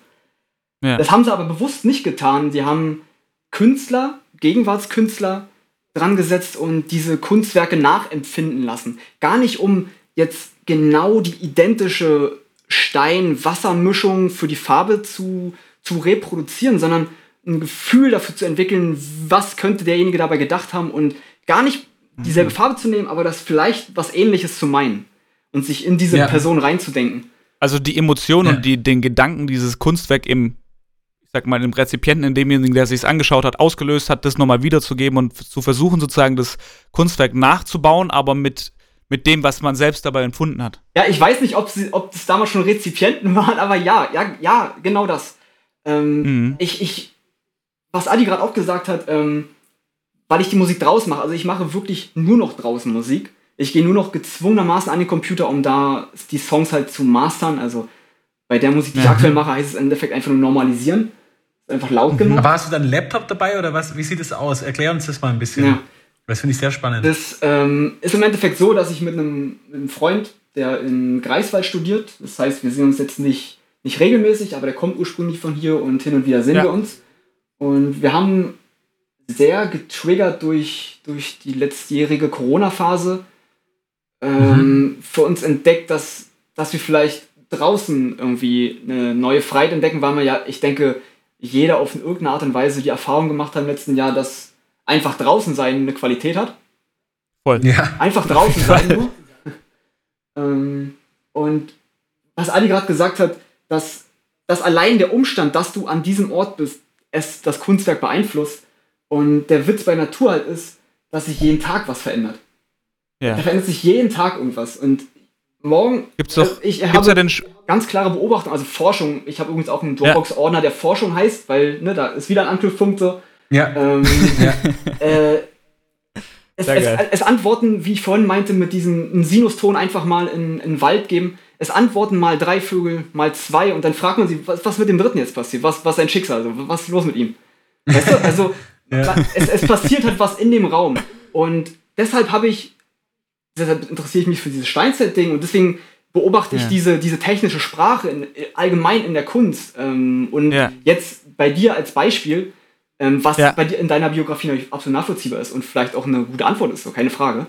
Ähm, ich habe für mich festgestellt, dass, dass Kunst kann, kann nur emotional begriffen und erzeugt werden. Mhm. Also ja. ich, ich, ich ich will mich im Endeffekt, wenn ich ein Kunstwerk von mir betrachte, wenn es jetzt irgendwas gebastelt ist, wenn es irgendwas gemalt ist, wenn es Musik ist, möchte ich mich im Nachhinein dabei beobachten, welche Emotion, Emotion ich in dem Moment hatte oder aufgezeichnet hatte oder meinte, aufnachzeichnen zu müssen. Ich, ich zeichne mich mhm. selbst beim, bei bei meinen Emotionen auf im Endeffekt, die ich, die ich durch Kunst, Mhm. durch meine Musik im, im Wald, wo auch immer, am See ausdrücke. Und Mhm. Ich denke nicht, dass Also, das zu wenn, wenn, du, wenn du selber, wenn, wenn du selber ähm, Kunst machst, ne? Ja, genau, genau. Also Ja, ja, natürlich, ja. also ich spreche nur für mich, ne? Also ich rede hier nicht von so ist gut, so ist schlecht, sondern ich rede nur von mir selbst und meinen persönlichen Erfahrungen. Und Mhm. ich weiß nicht, also das, das ist, also ich habe noch nie solch erfüllende Musik gemacht, ähm, wie ich das Mhm. aktuell mache und gerade auf diese Weise halt. Ähm, Das ist echt schön. Darf ich dann mal, darf ich dann mal jetzt einfach mal so ganz plump reinhauen? Früher waren ja äh, 101 Sachen, äh, also musikalische Werke, waren früher sehr triefend, düster, manchmal äh, melancholisch getragen, gepresst durch harten Bass, durch, also durch, durch tief, tief wummernden, schlurrenden, so, so, ja, so aus dem Berg kommenden, äh, aus den Höhlen, wenn wir jetzt gerade von Höhlen sprechen, quasi fast schon aus dem Untergrund kommenden Bass, ja, so, äh, wäre das jetzt einfach mal eine, eine, eine alte Beschreibungs- oder also eine Beschreibungsform meinerseits äh, ganz subjektiv auf die Vergangenheit bezogen von der 101-Musik, die ich noch sehr präsent vor mir habe. Und was, äh, wie, wie könnte man sich das zum Beispiel jetzt vorstellen? Ist das immer noch so oder, oder ändert sich das jetzt dadurch ganz stark, zum Beispiel, auch wenn ich jetzt noch nichts gehört habe? Oder wie würdest du das jetzt beschreiben mit dem Einfluss des neuen Musikmachens, also der neuen Methodik letzten Endes, ja? ganz plump, um es in einem Satz zu sagen, könnte man sagen, es ist einfach das gleiche wie vorher, nur ohne Drums. So. das Okay. könnte man so sagen. Wenn man dann ein bisschen genauer hinschaut und dann halt auf viel, vielleicht anders gelagerte Systeme dahinter ähm, zu sprechen kommt, dann könnte man sagen, Ja. Es sind statt synchronen Loops jetzt unsynchrone Loops, die, Mhm. Ja. die miteinander interferieren und die, die Atmosphäre auch erzeugen, die du gerade ansprichst. Und Ja. Atmosphäre ist für mich die Essenz von meiner Musik so, von unserer Musik. Ja. Denke ich, da kann ich definitiv Definitiv. mit, War schon damals so. Ja. da kann ich definitiv für Chris mitsprechen. Ähm, die wird einfach nur auf eine andere Art und Weise erzeugt. Also zum Beispiel durch, Ja. durch, durch einfachere Mittel. Also es ist erstaunlich, wie, wie viel Musik man mit, mit zwei Oszillatoren erzeugen kann. Also im Endeffekt kommen da zwei, zwei Sinuswellen aufeinander und da, da passieren Sachen, die man so nicht erwarten kann. Also man, man Mhm. denkt, man braucht dieses, dieses Komplexe, man muss Ableton ist im Endeffekt nur eine Möglichkeit, die Komplexität an Möglichkeiten irgendwie unter einen Hut zu zwingen. Also für mich hat es sich, ein Werkzeugkasten. ja, ja, irgendwie hat es sich für mich immer mehr wie Zwang angefühlt, dass ich Dinge zusammen zwingen will. Und mit diesem, wie ich jetzt Musik mache, ähm, weiß nicht, da erzeuge ich aus wenig mehr und habe dabei das Gefühl, dass ich auch im Endprodukt Produkt, ähm, ja, mehr erzeuge. Ja, Also, Okay, und wie sieht es dann aus? Dann erklär doch mal. Ja, Das interessiert genau, mich. das war deine Ursprungsfrage. ähm, Ja, beschreib mal so einen ganz klassischen Eike-Ausflug sozusagen. Ich weiß es nicht, inwiefern es sinnvoll ist, jetzt konkrete Geräte zu benennen, aber im Endeffekt sind ja, es macht nichts auf jeden Fall. es sind, es sind, ich weiß nicht, ob euch das System Eurorack was sagt. Das so ein, das sagt mir was, ja. ist so ein Baukastenprinzip, im Endeffekt ein Ja. norm normiertes Baukastenprinzip von Synthesizer-Modulen. Das Prinzip Ja. darüber, der Überbegriff nennt sich Modularsynthese. Und modular Mhm. bezieht sich darauf, dass, dass an einem Synthesizer zum Beispiel den. Du hast mir vorhin ähm, ein MIDI-Gerät gezeigt, das ist kein gutes Beispiel, aber das MIDI-Gerät hat jetzt zum Beispiel eine, eine Klaviatur, eine klassische, und hat Ja. oben Drumpads. Und Ja. Modularsynthese funktioniert so, dass es diese Modular, also dass es diese Drumpads und die Klaviatur separat gibt und du die kombinieren kannst. Und Ja. du kannst jetzt zum Beispiel sagen, du nimmst zwei Oszillatoren, nimmst einen VCA, Voltage Controlled Amplifier und äh, versuchst daraus dann ähm, Klang zu machen. Also weiter kann man sich da wirklich auch nicht aus dem Fenster lehnen, weil es ist am Anfang ist es immer erst Klang nur. Musik Mhm. muss Ja. man daraus erst formen. Mhm. Und du steckst es einfach sozusagen zusammen, ne? Analog äh, mit Kabelsteckverbindungen oder, Genau, also oder hängt dann Rechner dran? Nein, Rechner ist überhaupt nicht mehr dabei. Ähm, das Wunderbar, das ja. letzte, was ich, wo ich einen Rechner benutzt habe, ist das, was ich Adam vor ein paar Tagen geschickt Mhm. habe. Das ist der letzte, wo ich mit Ja. Rechner gearbeitet habe, Ist so ein Dreivierteljahr alt. Mhm. Und weshalb ich diesen Hintergrund mit dem Modularsystem erzähle, ist, das sind alles Sachen, die brauchen nicht viel Strom. Das heißt, ähm, Mhm. ich habe zwei Powerbanks, habe eine Solar-Powerbank, da werden Ach, vier geil. Geräte angeschlossen und die werden dann um, um, unterwegs, wo man halt gerade ist, auf einem Baumstamm, am See, am Strand, wo auch immer, dann mit Patchkabeln äh, verbunden und dann würden sie, ja, ein System erzeugt. Also ja. man, man, man, mit, jedem, mit jedem Patchkabel hat man so das Gefühl, man erzeugt eine Verbindung, eine, eine, eine Beziehung zwischen zwei Punkten so. Und das, ja. das ist, weiß nicht, der, das ist für mich einfach gerade der, der Weg einfach so, um, um mich bestmöglich auszudrücken. Und, und kommt es da auch zu sozialen Berührungspunkten? Hm.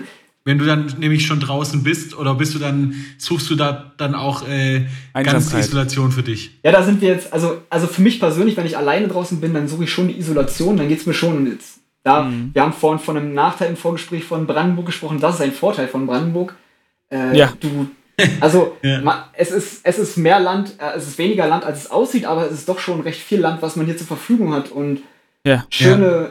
schöne Landschaft, die ich, ich komme von hier jetzt auch erst richtig verstehen und kennengelernt habe, dadurch, dass, mhm. dass ich mich hier anders gut, bewege.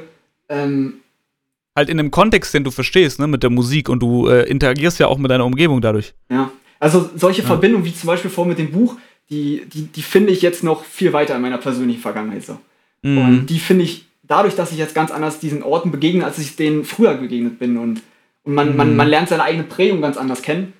Ähm, ja, weil du gerade, gefragt, also deine Ursprungsfrage war, ähm, soziale Begegnung. Für mich persönlich ist die Isolation und wenn ich mit meinem Kollegen unterwegs bin, ähm, der, der pusht es gerade so ein bisschen, weil ich, Adam wird es kennen, so ich bin immer so ein bisschen der Bremse in solchen Dingen, nach außen gehen, so. Also damals schon. Ähm, der, der drängt mich jetzt so ein bisschen dazu, dass wir vielleicht ein bisschen mehr damit an die Öffentlichkeit gehen. Und hm. aktuell, aktuell vor ein paar Wochen waren wir auf Rügen und okay. an den Kreidefelsen. Ich weiß nicht, ob ihr aus dem ja, tiefen ja. Süden da schon mal also, hingekommen seid. Ich kenn's, ich kenn's nur von Bildern, aber ich, äh, ist ich ein auch. Begriff. ja. ja, aber ich, man kennt es natürlich, ja. ja. klar. Ja, und da haben wir uns einfach mal auf diese ganzen Feuersteine gesetzt. Ich war da auch noch nicht vorher, muss ich sagen. Ich war noch, noch nie auf Rügen auch. Ähm, mhm. Mhm. Wir haben da gesessen, da war recht viel Tourismus, wir haben ja vorhin davon gesprochen, viele Leute suchen die Natur. Und ja. war echt sehr spannend zu beobachten, wie die Leute, die da vorbeigehen, wenn wir das dann da vor Ort machen, am Strand, und ja. wirklich versuchen, die Kulisse mit einzubinden.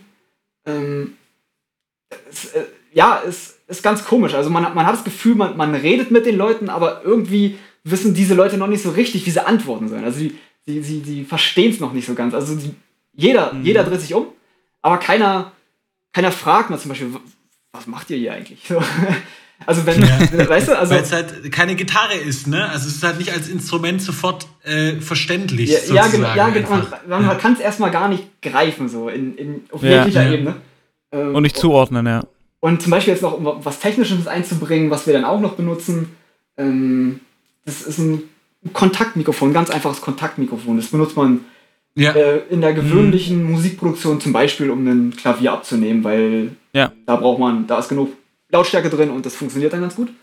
Und ja, ja wir kleben das dann einfach an einen Stein, der so halb im Wasser steht und da kommen dann tatsächlich Klänge bei rum. So. Da.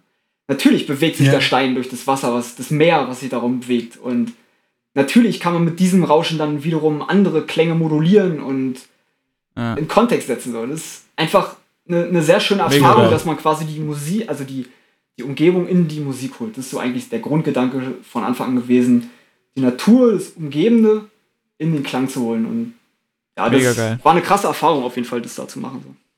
Ja, ich, Ey, ich kann dich dazu nur ermutigen, das öfter zu tun. Ich habe da eine kleine Anekdote, die ich da gerne einstreuen würde. Ein guter Freund und Arbeitskollege von mir, der Ephraim Wegner, ist auch äh, generischer Musiker. Ähm, also der äh, generiert Sounds durch Code, äh, nicht nur, aber vor allem. Ähm, macht viel so neue Musik und arbeitet quasi auch so in die Richtung, in die du jetzt gerade so beschrieben hast. Eben noch ein bisschen verstärkt durch Code, durch, durch äh, auch Modularsynthese, die sozusagen geschrieben ist, durch äh, äh Granularsynthese auch dann noch und so. Äh, wem das jetzt hier was sagt, mhm. der darf gerne mehr Knowledge äh, droppen. Ich äh, schmeiß nur Begriffe rein und hoffe, äh, niemand merkt, dass ich äh, gerade he heftiges Halbwissen nur am Start habe. Aber das ist auf jeden Fall extrem, extrem spannend. Und äh, ich war einmal mit denen auf einer künstlerischen Forschungsreise in Kairo.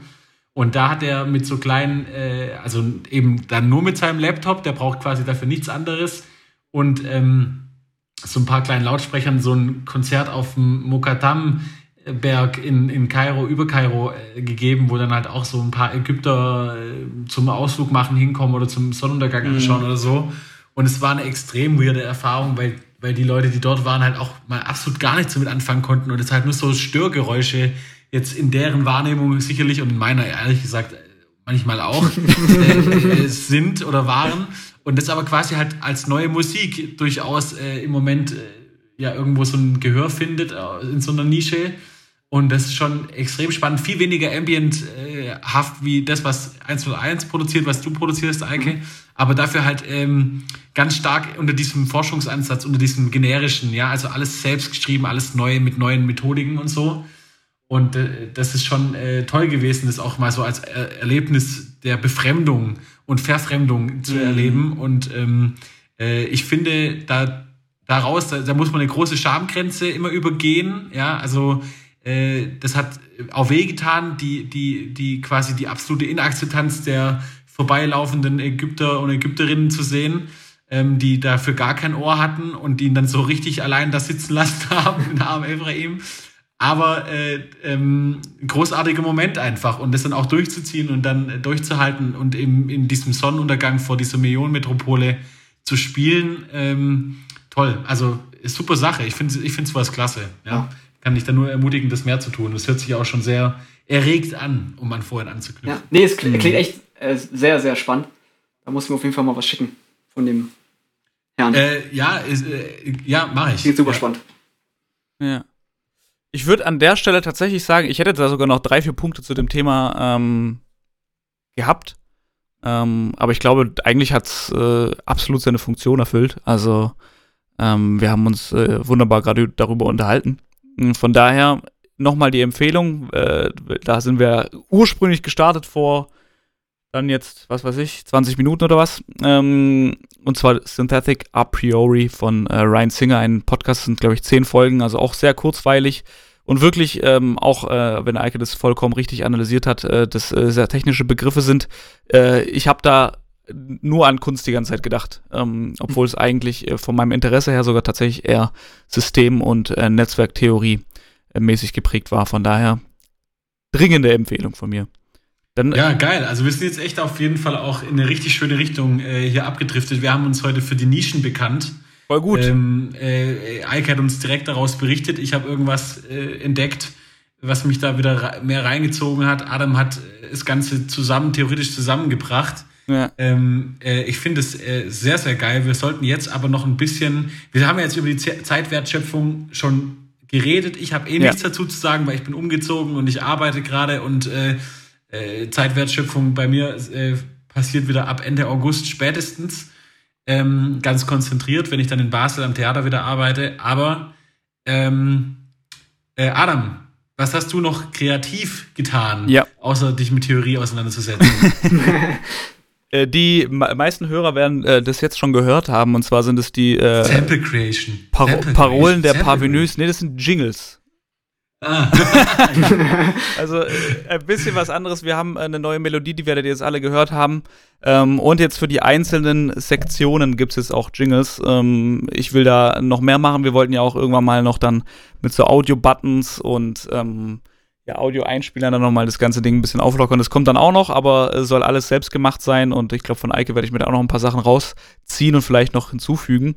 Ähm, mein Ziel war es da, ich habe mich, hm, ich muss anders anfangen. Bei den Jingles war mein Ziel, mein Wissen über japanische äh, Harmonielehre äh, anzuwenden. Also die, ähm, die, die Jingles klingen nicht umsonst ein bisschen wie ein altes äh, 90er Jahre ähm, Pokémon-Spiel, sag ich mal. Denn ich wollte mir eben anschauen, wie das zusammengesetzt wird, musiktheoretisch. Und ähm, das hat mich auch erregt in den letzten, in den letzten Wochen, aber da gibt es jetzt nicht irgendwie im Speziellen ein, eines, ein Video oder ein Artikel oder ein Buch, und äh, das habe ich jetzt auch in den letzten Wochen insgesamt gemacht. Das heißt, ich habe ganz viel Musik gemacht in, ähm, in so japanischer Tonkunst, ähm, die ähm, ganz spezifisch ist und eigentlich recht einfach zu begreifen. Also Leute, die sich mit Musiktheorie auskennen und denen ich jetzt sage, die meisten ähm, äh, Harmonien für, ähm, für japanische Musik oder japanische neuzeitliche Musik, wie von Joe Hisayashi oder vieles, was man aus den Ghibli-Studios kennt oder auch aus anderen Anime- ähm.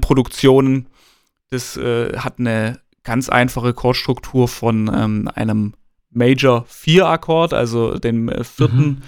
Ton in der, ähm, in der Dur-Tonleiter. Dann geht es rüber zu einem Major Third, äh, zu einem Minor Third, also einem Minor Chord des dritten Tons der Dur-Tonleiter und dann zum sechsten Minor, also auch Mollton der Dur-Tonleiter. Und das ist, äh, das, äh, die, die, Funktionalität ist dann 4, 3, 6.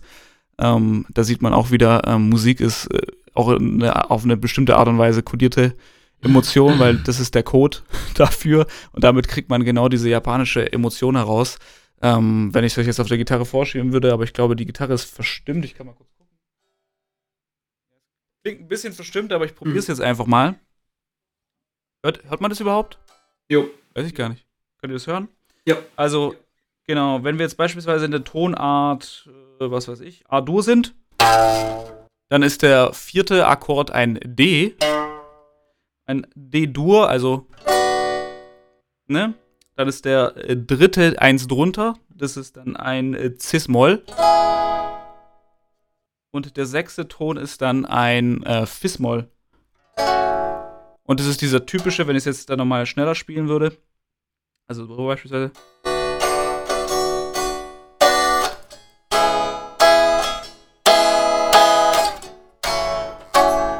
Leider ist die Gitarre sehr verstimmt, aber kann man vielleicht noch auf den Five-Chord gehen. Und das ist dieser typische, also Leute, die Anime gucken, ähm, haben sich jetzt gleich äh, an fünf verschiedene Soundtracks erinnert, weil das ist genau diese Chord Progression. Damit habe ich mich sehr, sehr viel befasst äh, und damit gebe ich ab an äh, Eike, wobei der eigentlich schon erzählt hat, was er gemacht hat. Aber du kannst gerne nochmal vielleicht ein bisschen näher drauf eingehen. Vielleicht kannst du es ja in ein Projekt einbetten oder äh, einen Song benennen, an dem du gerade arbeitest und der vielleicht äh, und die ganze Welt würde es dir danken, irgendwann mal das Licht der Welt erblickt. Hm. Sehr schön. Ähm, ja, also rauskommen, weiß ich nicht, ähm, was da aktuell auch zuerst kommen würde, kann ich gar nicht genau sagen. Also ich kann unendlich viel erzählen im Endeffekt. Ähm, zum Beispiel, womit wir uns Anfang dieses Jahres sehr viel befasst haben, ähm, sind Tape Loops. Ähm, mhm. Das ist im Endeffekt auch der Zugang gewesen zu unsynchronen Loops, weil ein Tape Loop halt dann in einem, in einem klassischen Zeitsystem, also in Sekunden funktioniert und nicht in einem BPM-System oder taktmäßig, sondern da hast du halt dann viereinhalb Sekunden, die du loopen kannst. Und ja. mein Kollege, den ich jetzt schon ein paar Mal erwähnt habe, mit dem ich auch an, an den Kreidefelsen war, der hat dann einen Tape-Loop-Recorder für mich modifiziert. Also das ist ein ganz alte äh, Vierspur-Aufnahmegerät, Kassettenaufnahmegerät, mhm. Anfang der 90er rausgekommen, ähm, Konsumergerät ganz einfach und hat da dann einen Pitchrad eingebaut. Also im Endeffekt einfach nur einen Motor an den Motor des, des Kassettengeräts gebaut und Witzig. Ein, Pot ein Potentiometer, kein Motor, einen Potentiometer, der die Geschwindigkeit des Motors manipuliert, wodurch der Loop länger wird, wodurch ne, man ist, ist rein ist ganz einfache Physik, kann jeder verstehen, was da passiert dann, wenn man es langsamer dreht. Ähm, und damit Sachen aufgenommen, Loops gebaut, dazu dann mit dem Synthesizer einen Unsynchron-Loop dazugespielt. Ähm, ja, da kann man die Möglichkeiten gar nicht aufzählen, weil die zahlreich sind. Aber ja. irgendwas, mhm. also die, die Absurdität, also das Niveau an Absurdität der Anfangsidee muss recht hoch sein, dann, dann passiert der Rest von allein, glaube ich. Und mhm. ich denke, wenn man so, so eine leere Vierspurkassette vor sich hat, auf der man was aufnehmen soll und dann am Endeffekt soll da irgendwie Musik bei rauskommen. Ja, da kommt dann eigentlich immer gute Musik bei raus, weil, weil du kannst dich nur auf dein Gefühl verlassen und ja. nicht auf irgendwas anderes und ja, da kommt das, das Beste bei raus, denke ich. Das ist so was, was wir Anfang des Jahres so gemacht haben und ja, das hat sich dann eingebettet in das Ganze, was ich vorhin schon erzählt habe, die mhm. Modularsynthese und so weiter. Sehr cool. Sehr, sehr gut.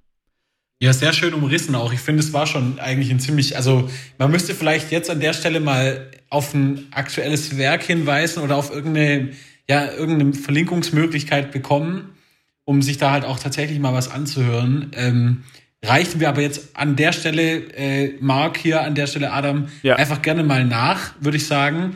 Also Eike wird uns da sicherlich mit irgendwas äh, beschenken. Ähm, ja.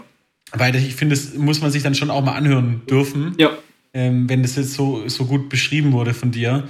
Und es klingt wirklich, wie gesagt, sehr, sehr schön, sehr spannend, sehr innovativ und vor allem sehr befreiend für dich, weil du ja wirklich auch aus dieser Keller, Kinderzimmer, Laptop, ähm, Cloud Rap und Ambient Rap, weiß ich nicht, äh, äh, Ecke kommst und eben jetzt da ja auch so ganz neue Wege einschlägst, allein schon durch die, also durch die Reanimation des Analogen sozusagen, ja. mhm. ähm, was dir sicherlich da ja dann das, das maßgebliche Tool dafür ist. Ja.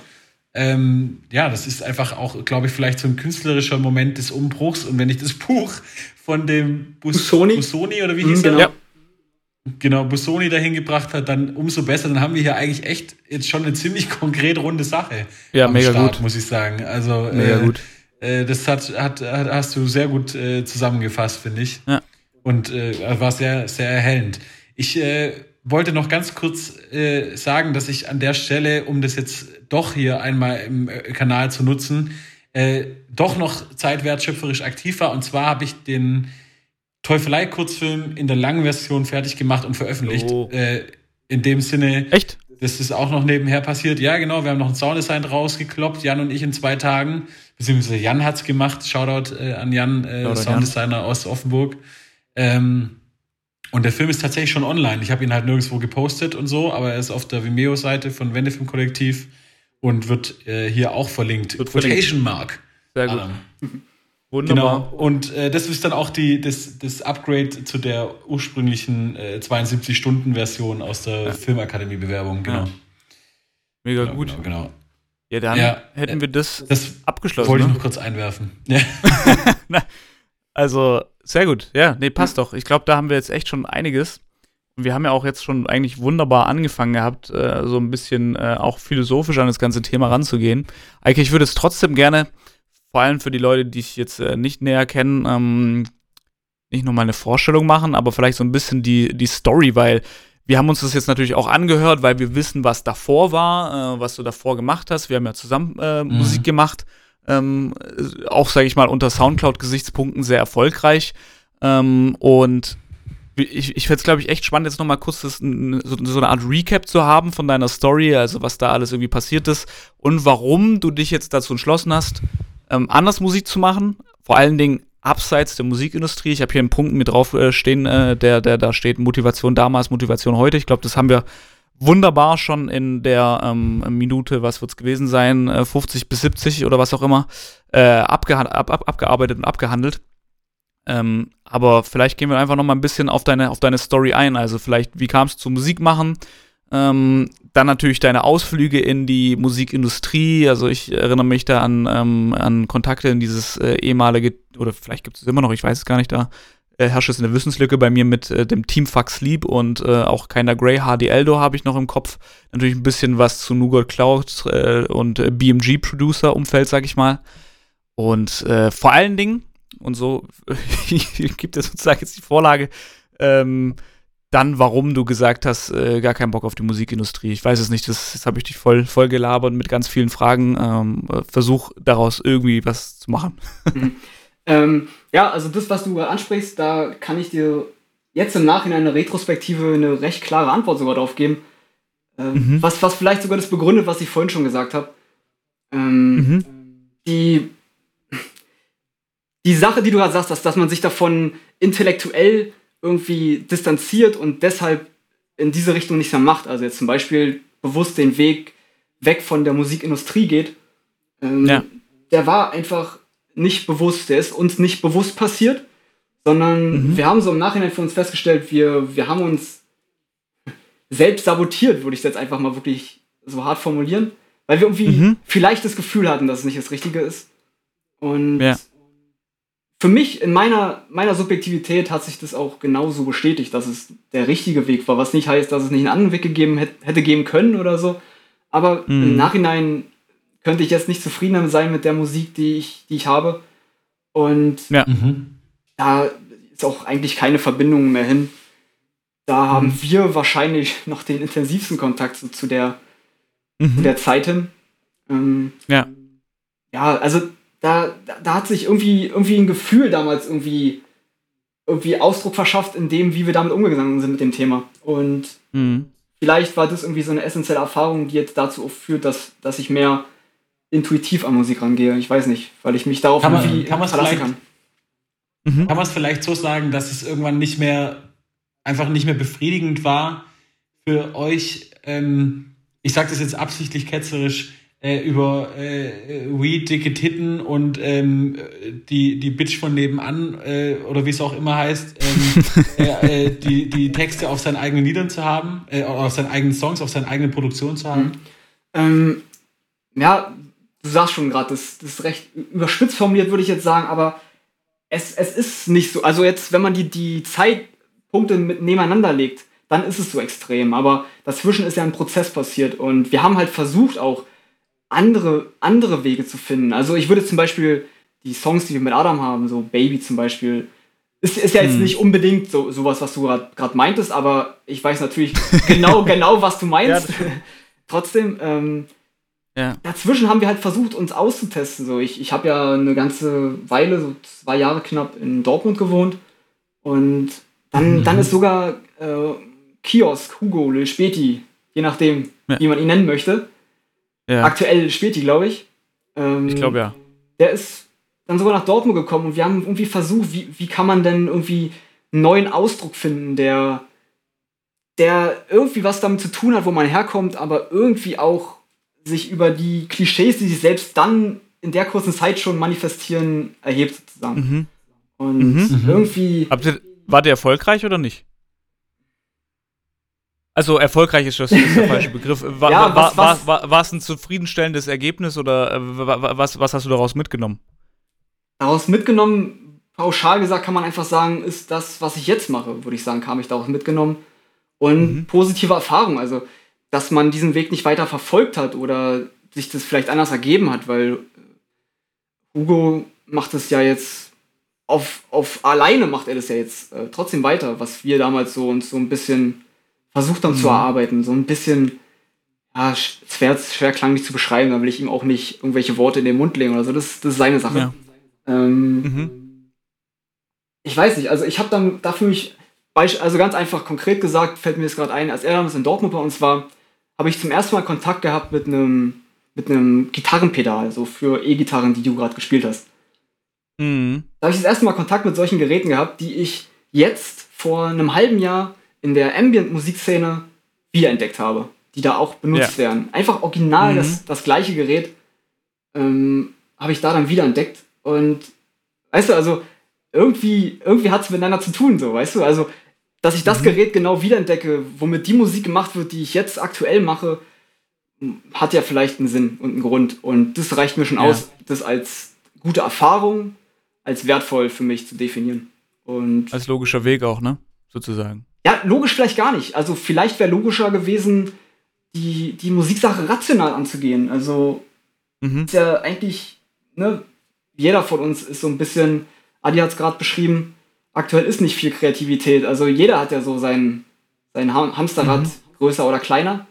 Und vielleicht wäre es auch clever gewesen, da gewisse Kompromisse einzugehen, um ja, sich eine andere Form von Freiheit zu ermöglichen als die, die ich jetzt auslebe. Aber mhm. irgendwie hat es sich nicht richtig angefühlt. Und deswegen heißt es aber nicht, dass ich die Erfahrung irgendwie missen wollen würde. Und auch davor, was nicht, was passiert ist, nicht. Also die Sachen, ja. die wir gemacht haben, so das alles wichtige Erfahrungen, die, die definitiv ja. zu dem geführt haben, was jetzt ist.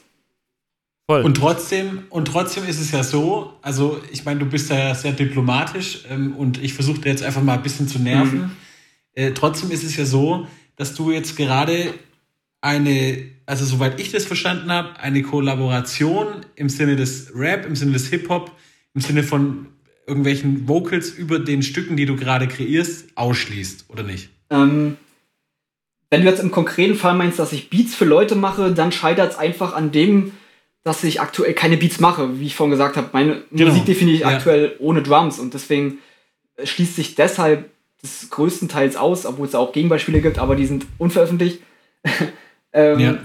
Ich finde aber trotzdem in diesem Kosmos so hin und wieder statt, äh, einfach als, mhm. als Mixing-Ingenieur oder als Mastering-Ingenieur, da mache ich bei einigen Leuten hin und wieder Arbeit, ähm, ja, die mir auch Spaß also du macht. verdienst Geld bisschen sozusagen. Ja, das ja. auch. Aber ja, ja, einfach zu gucken, was, was, was tut denn zum Beispiel ein äh, June, wird euch was sagen, oder auf jeden Fall Adam, denke ich mal, von damals. Ja, ja, ja klar. Ähm, nö, nö, immer noch. Ja, klar. also mit dem bin ich regelmäßig im Kontakt und wir tauschen uns über unsere Prozesse mhm. aus. Ähm, ich möchte schon verfolgen, was da passiert und ja. Möchte, also weil ich was anderes machen muss, muss das ja jetzt nicht irgendwie, muss ich das ignorieren bewusst oder so.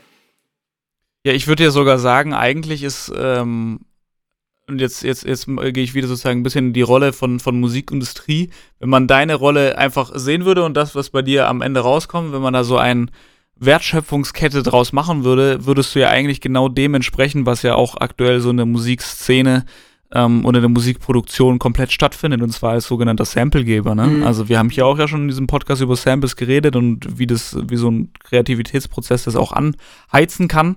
Und ganz, ganz viele deutsche Produzenten beispielsweise sind ja in Amerika äh, deshalb super aktiv äh, und äh, erfolgreich geworden, weil sie diese Samples ähm, gestaltet haben. Also von daher wobei, wobei ich jetzt ja sagen würde, nach allem, was Eike jetzt gerade erzählt hat, die letzten anderthalb Stunden, ist es ja überhaupt nicht eine, eine Begrifflichkeit, die man sich, die er sich jetzt gerne anlassen würde. Also correct me if I'm wrong, aber es geht ja eigentlich vom Anspruch her um was ganz anderes. Hm.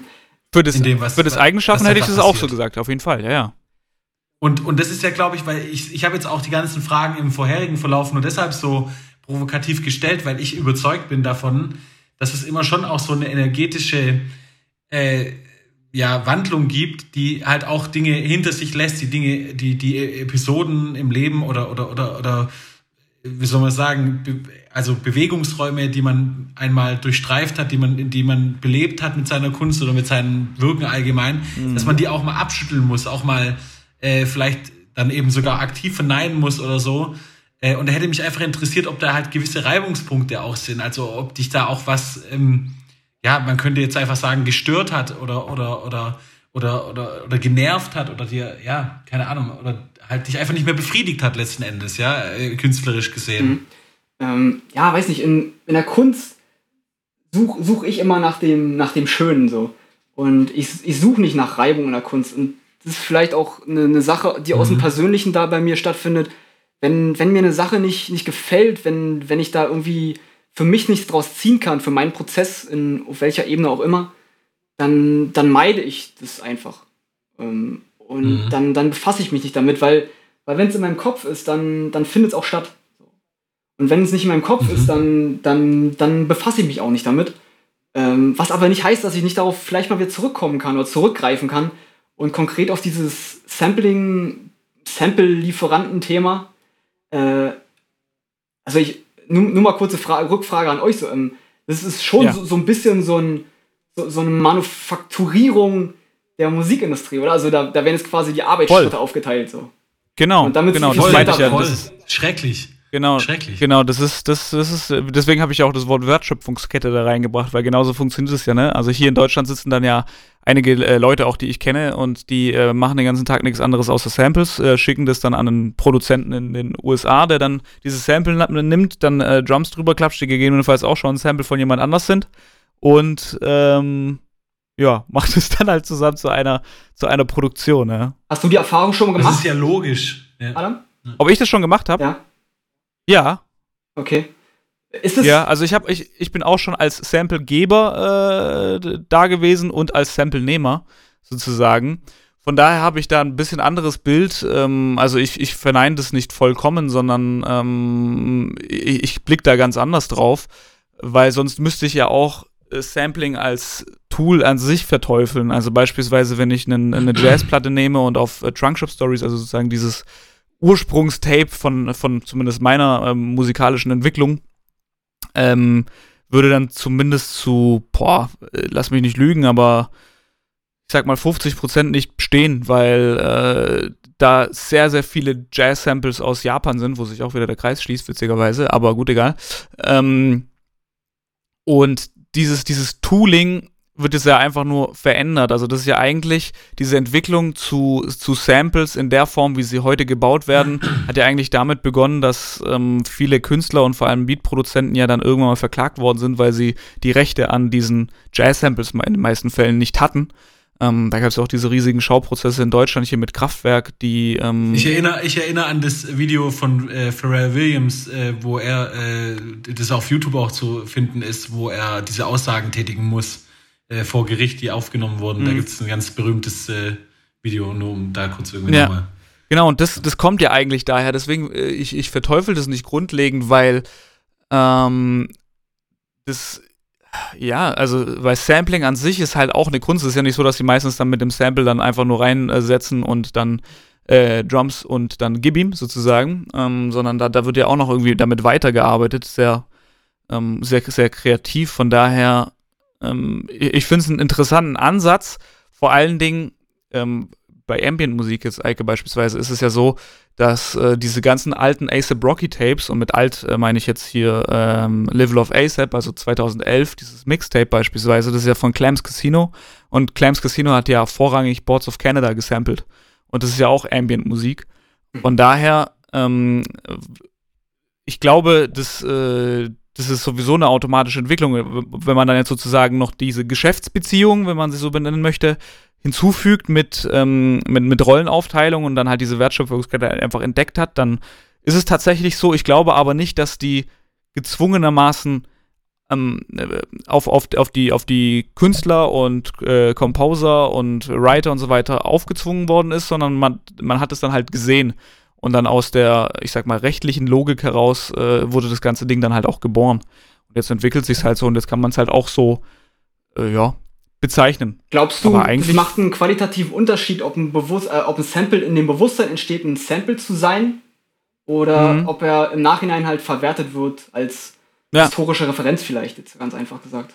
Ja, ja, genau, genau. Macht das Klar, Sinn? auf jeden Fall. Ja. Also, das, das, das macht einen Riesenunterschied, da bin ich mir, äh, davon, davon bin ich überzeugt, weil ja. das sind ja meistens ja dann keine ganzen Songs mehr, sondern die sind ja wirklich ja nur also, acht Bar-Loops oder äh, vier Bar-Loops ich würde jetzt einfach mal als jemand, der sich ja viel mit äh, Schreiben an sich und so beschäftigt und auch mit äh, diesen ganzen äh, ja, Writers Rooms in der, in der Filmindustrie jetzt oder so, da das zumindest die Theorie davon kennt, würde ich jetzt einfach mal sagen, das ist halt eine äh, Entledigung jeglicher Autorenschaft. Also Ideen Sehe ich ganz anders, aber äh, für aus Produktion. Ja, es wird halt für dich minimalisiert vielleicht oder oder oder oder oder aufgeteilt, aber es wird halt auch so weit minimalisiert, bis es quasi nichtig ist. Sehe ich ganz anders. Einfach aufgrund also dessen, weil derjenige, der das Sample ja nimmt, der macht ja damit nochmal was anderes. Beispielsweise das Sample, das ich ja, das ich ja gemacht habe, das ist eigentlich aus einem ähnlichen Antriebsprozess wie bei Eike entstanden. Das ist auf dem neuen MC Smoke Album, das ist jetzt, ähm, das kann ich jetzt einfach mal sagen, weil ich glaube, der Podcast wird nach dem Release ähm, veröffentlicht, von daher äh, ist das auch in Ordnung. Äh, werden wir dann auch verlinken. Da habe ich nämlich auch ein super experimentelles Ambient-Sample gehabt. Und ich habe diesen Song einfach für mich gemacht oder dieses Sample gemacht. Das ist tatsächlich auch nur ein 4 Balu, aber ich habe eigentlich mit, ähm, mit, mit, mit neuen Features von Ableton 11 äh, rumprobiert. Das nennt sich Bouncy Notes. Das ist so ein mhm. Das ermöglicht dir, äh, dass du, wenn du da einen Chord eingespielt hast, dass die Anschläge äh, ähm, simuliert werden, so als würde man einen Ball auf eine Tastatur werfen. So. Und das äh, hat extrem geile Effekte und daraus habe ich halt ein Sample gebaut äh, oder halt äh, random irgendwie die Zahlen rumgedreht und halt einfach nur die Audio aufgenommen und mir das dann abgespeichert, dann äh, mit MRBX ähm, geschrieben und habe hab ihm das einfach mal geschickt und so ist das ganze Ding zustande gekommen. Der hat aber daraus natürlich was ganz anderes gemacht und jetzt kommt's. Kam dann auf mich wieder zurück, hat gesagt, fällt dir noch mal was ein? Habe ich gesagt, ja, jetzt äh, höre ich mir das nochmal an und habe da jetzt äh, noch ein äh, Gitarren-Solo am äh, Ende als Outro gemacht. Was mein Punkt, also den, den, ich, den ich sagen möchte, ist, ist, ist, ist ähm, das ist nicht so einfach abzu, abzu, abzuwerten, dass man dann sagt, da gibt man jegliche Autorenschaft ab, sondern äh, man, man ist da. Es wird halt viel kollaborativer. Es wird halt, es wird halt, es wird viel kollektiver auch ein Stück weit. Also diese. Was ich jetzt diese, aber nichts Negatives Idee, finde, beispielsweise. Nee, nee, das, das ist nichts Negatives, aber für mich zum Beispiel äh, in gewissen, gewisser Maße in, einer, in, einer, in, einem gewissen Maße im, im Sinne der Authentizität und der Kredibilität undenkbar.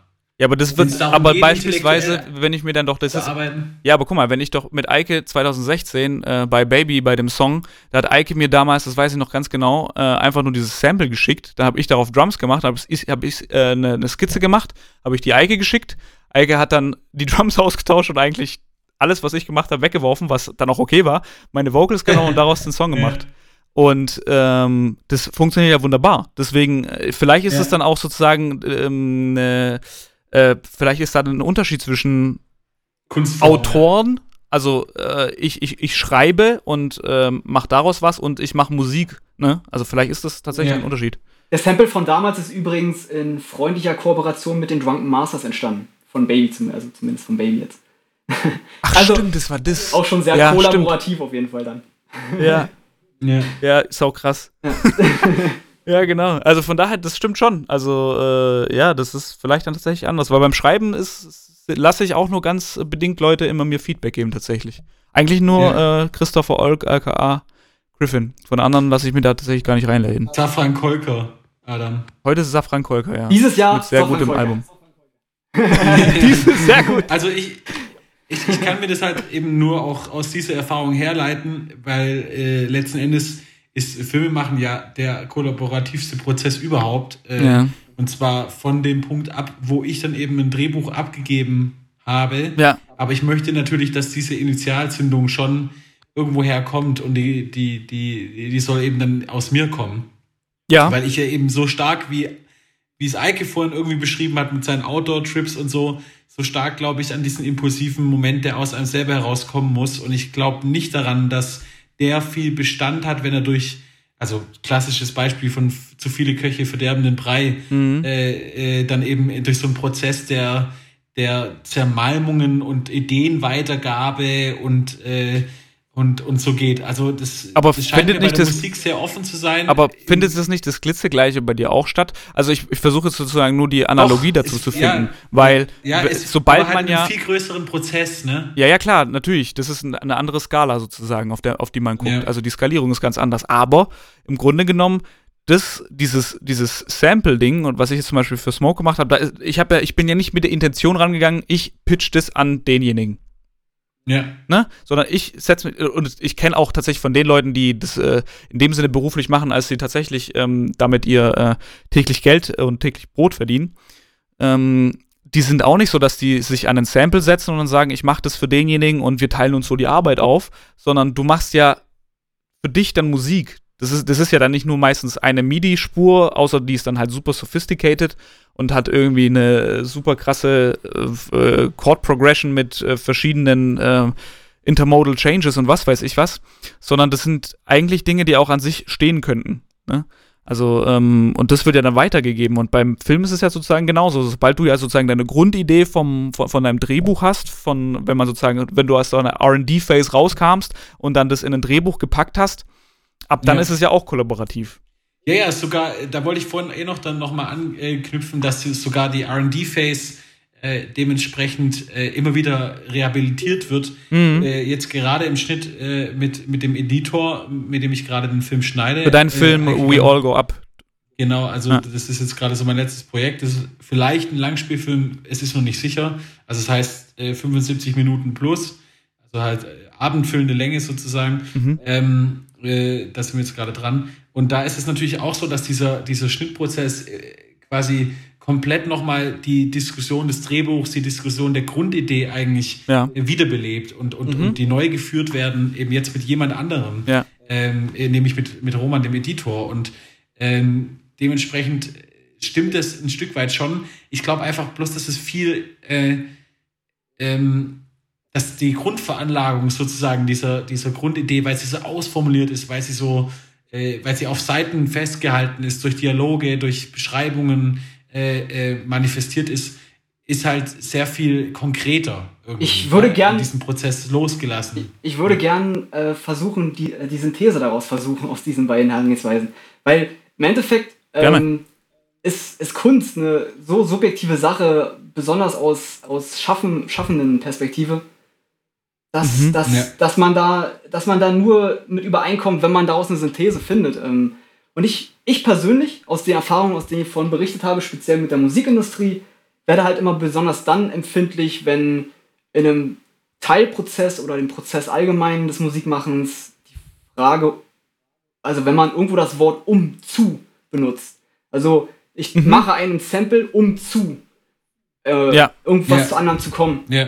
Und daraus habe ich für mich so die, die persönliche äh, Idee entwickelt, dass, dass ich einfach den Fehler mache, der mir am meisten Spaß macht. Ich, wenn, Mhm. wenn mir das eine mehr Spaß macht, dann mache ich das. Und das schließt das andere dann nicht aus, weißt du? Also, dass ich, Ja. dass ich für mich die These entwickelt habe, dass Sampling-Lieferant zu sein für mich nicht die richtige Sache ist, Heißt nicht, dass sie Ja. für den anderen nicht richtig sein kann und heißt auch schon gar nicht, dass ich sie nicht probiert habe. Also ich denke, Mhm. wenn man sich darüber halt ein Urteil bildet, dann muss man, muss man die Erfahrung gemacht haben. Also wirklich die, die, die Emotionen, die damit verbunden sind, äh, erlebt haben. Dann kann man Ja. wirklich ja, wahrhaft sich darüber urteilen.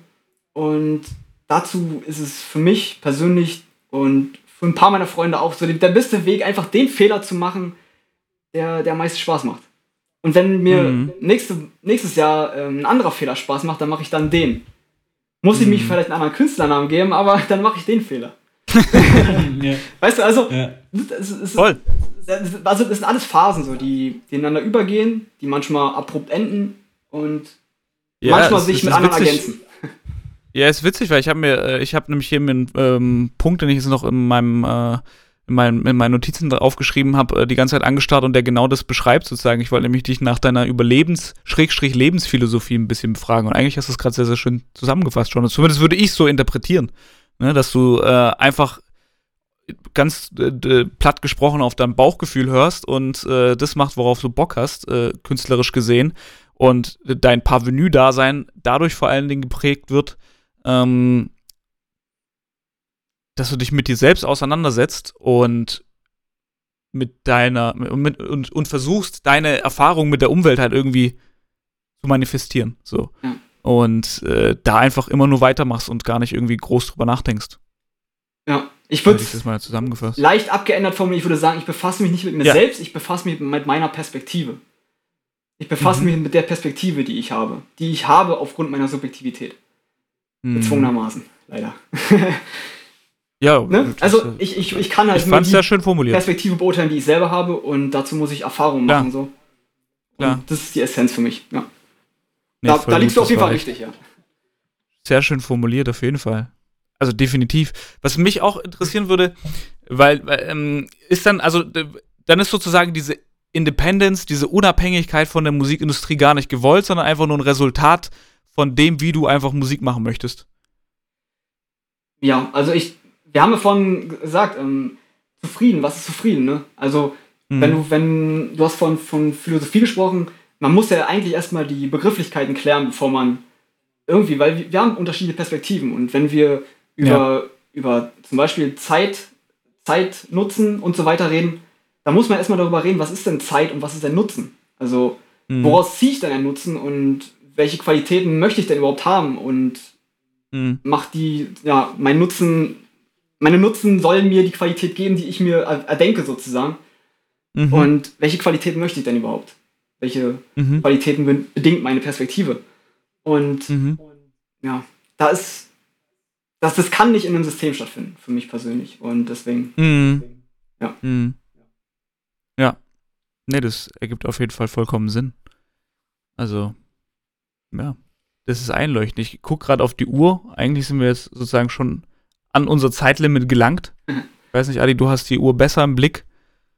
ja, Ähm, ich wollte jetzt aber nicht ausbremsen. ich bin bei 103 Ich bin Minuten. dann ja immer so verliebt, verliebt in den Diskurs, dass, äh, dass, dass ich das dann irgendwie doch äh, meine eigene, äh, mein eigen auferlegtes Dogma nicht einhalten kann.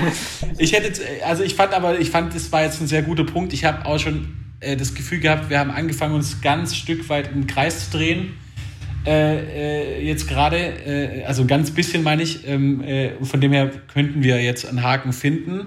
Und den finden wir ja mit der Parolenbenennung. Äh, ähm, Eike, ich weiß nicht, inwiefern du informiert bist, wir äh, dem Namen geschuldet äh, müssen jetzt quasi am Ende dieser Folge ähm, und das machen wir immer gemeinsam, eine Parole festlegen. Also ein Satz, einen knackigen Slogan sozusagen, der jetzt das Besprochene zusammenhält. Und ich habe mich da gerade so ein bisschen an dem ähm, Umzu aufgehangen, weil ich das ganz schön fand, was du da gesagt hast. Und ich würde es natürlich, ich, ich würde es natürlich unheimlich gerne in deine Hände legen, so ein Stück weit, weil du ja unser Gast bist jetzt, ähm, ohne mich da rausziehen zu wollen, aber äh, mit der Eingebung sozusagen. Äh, also würde ich sagen, wir ziehen uns an der Stelle jetzt ganz kurz zurück. Also Quotation Mark, Adam.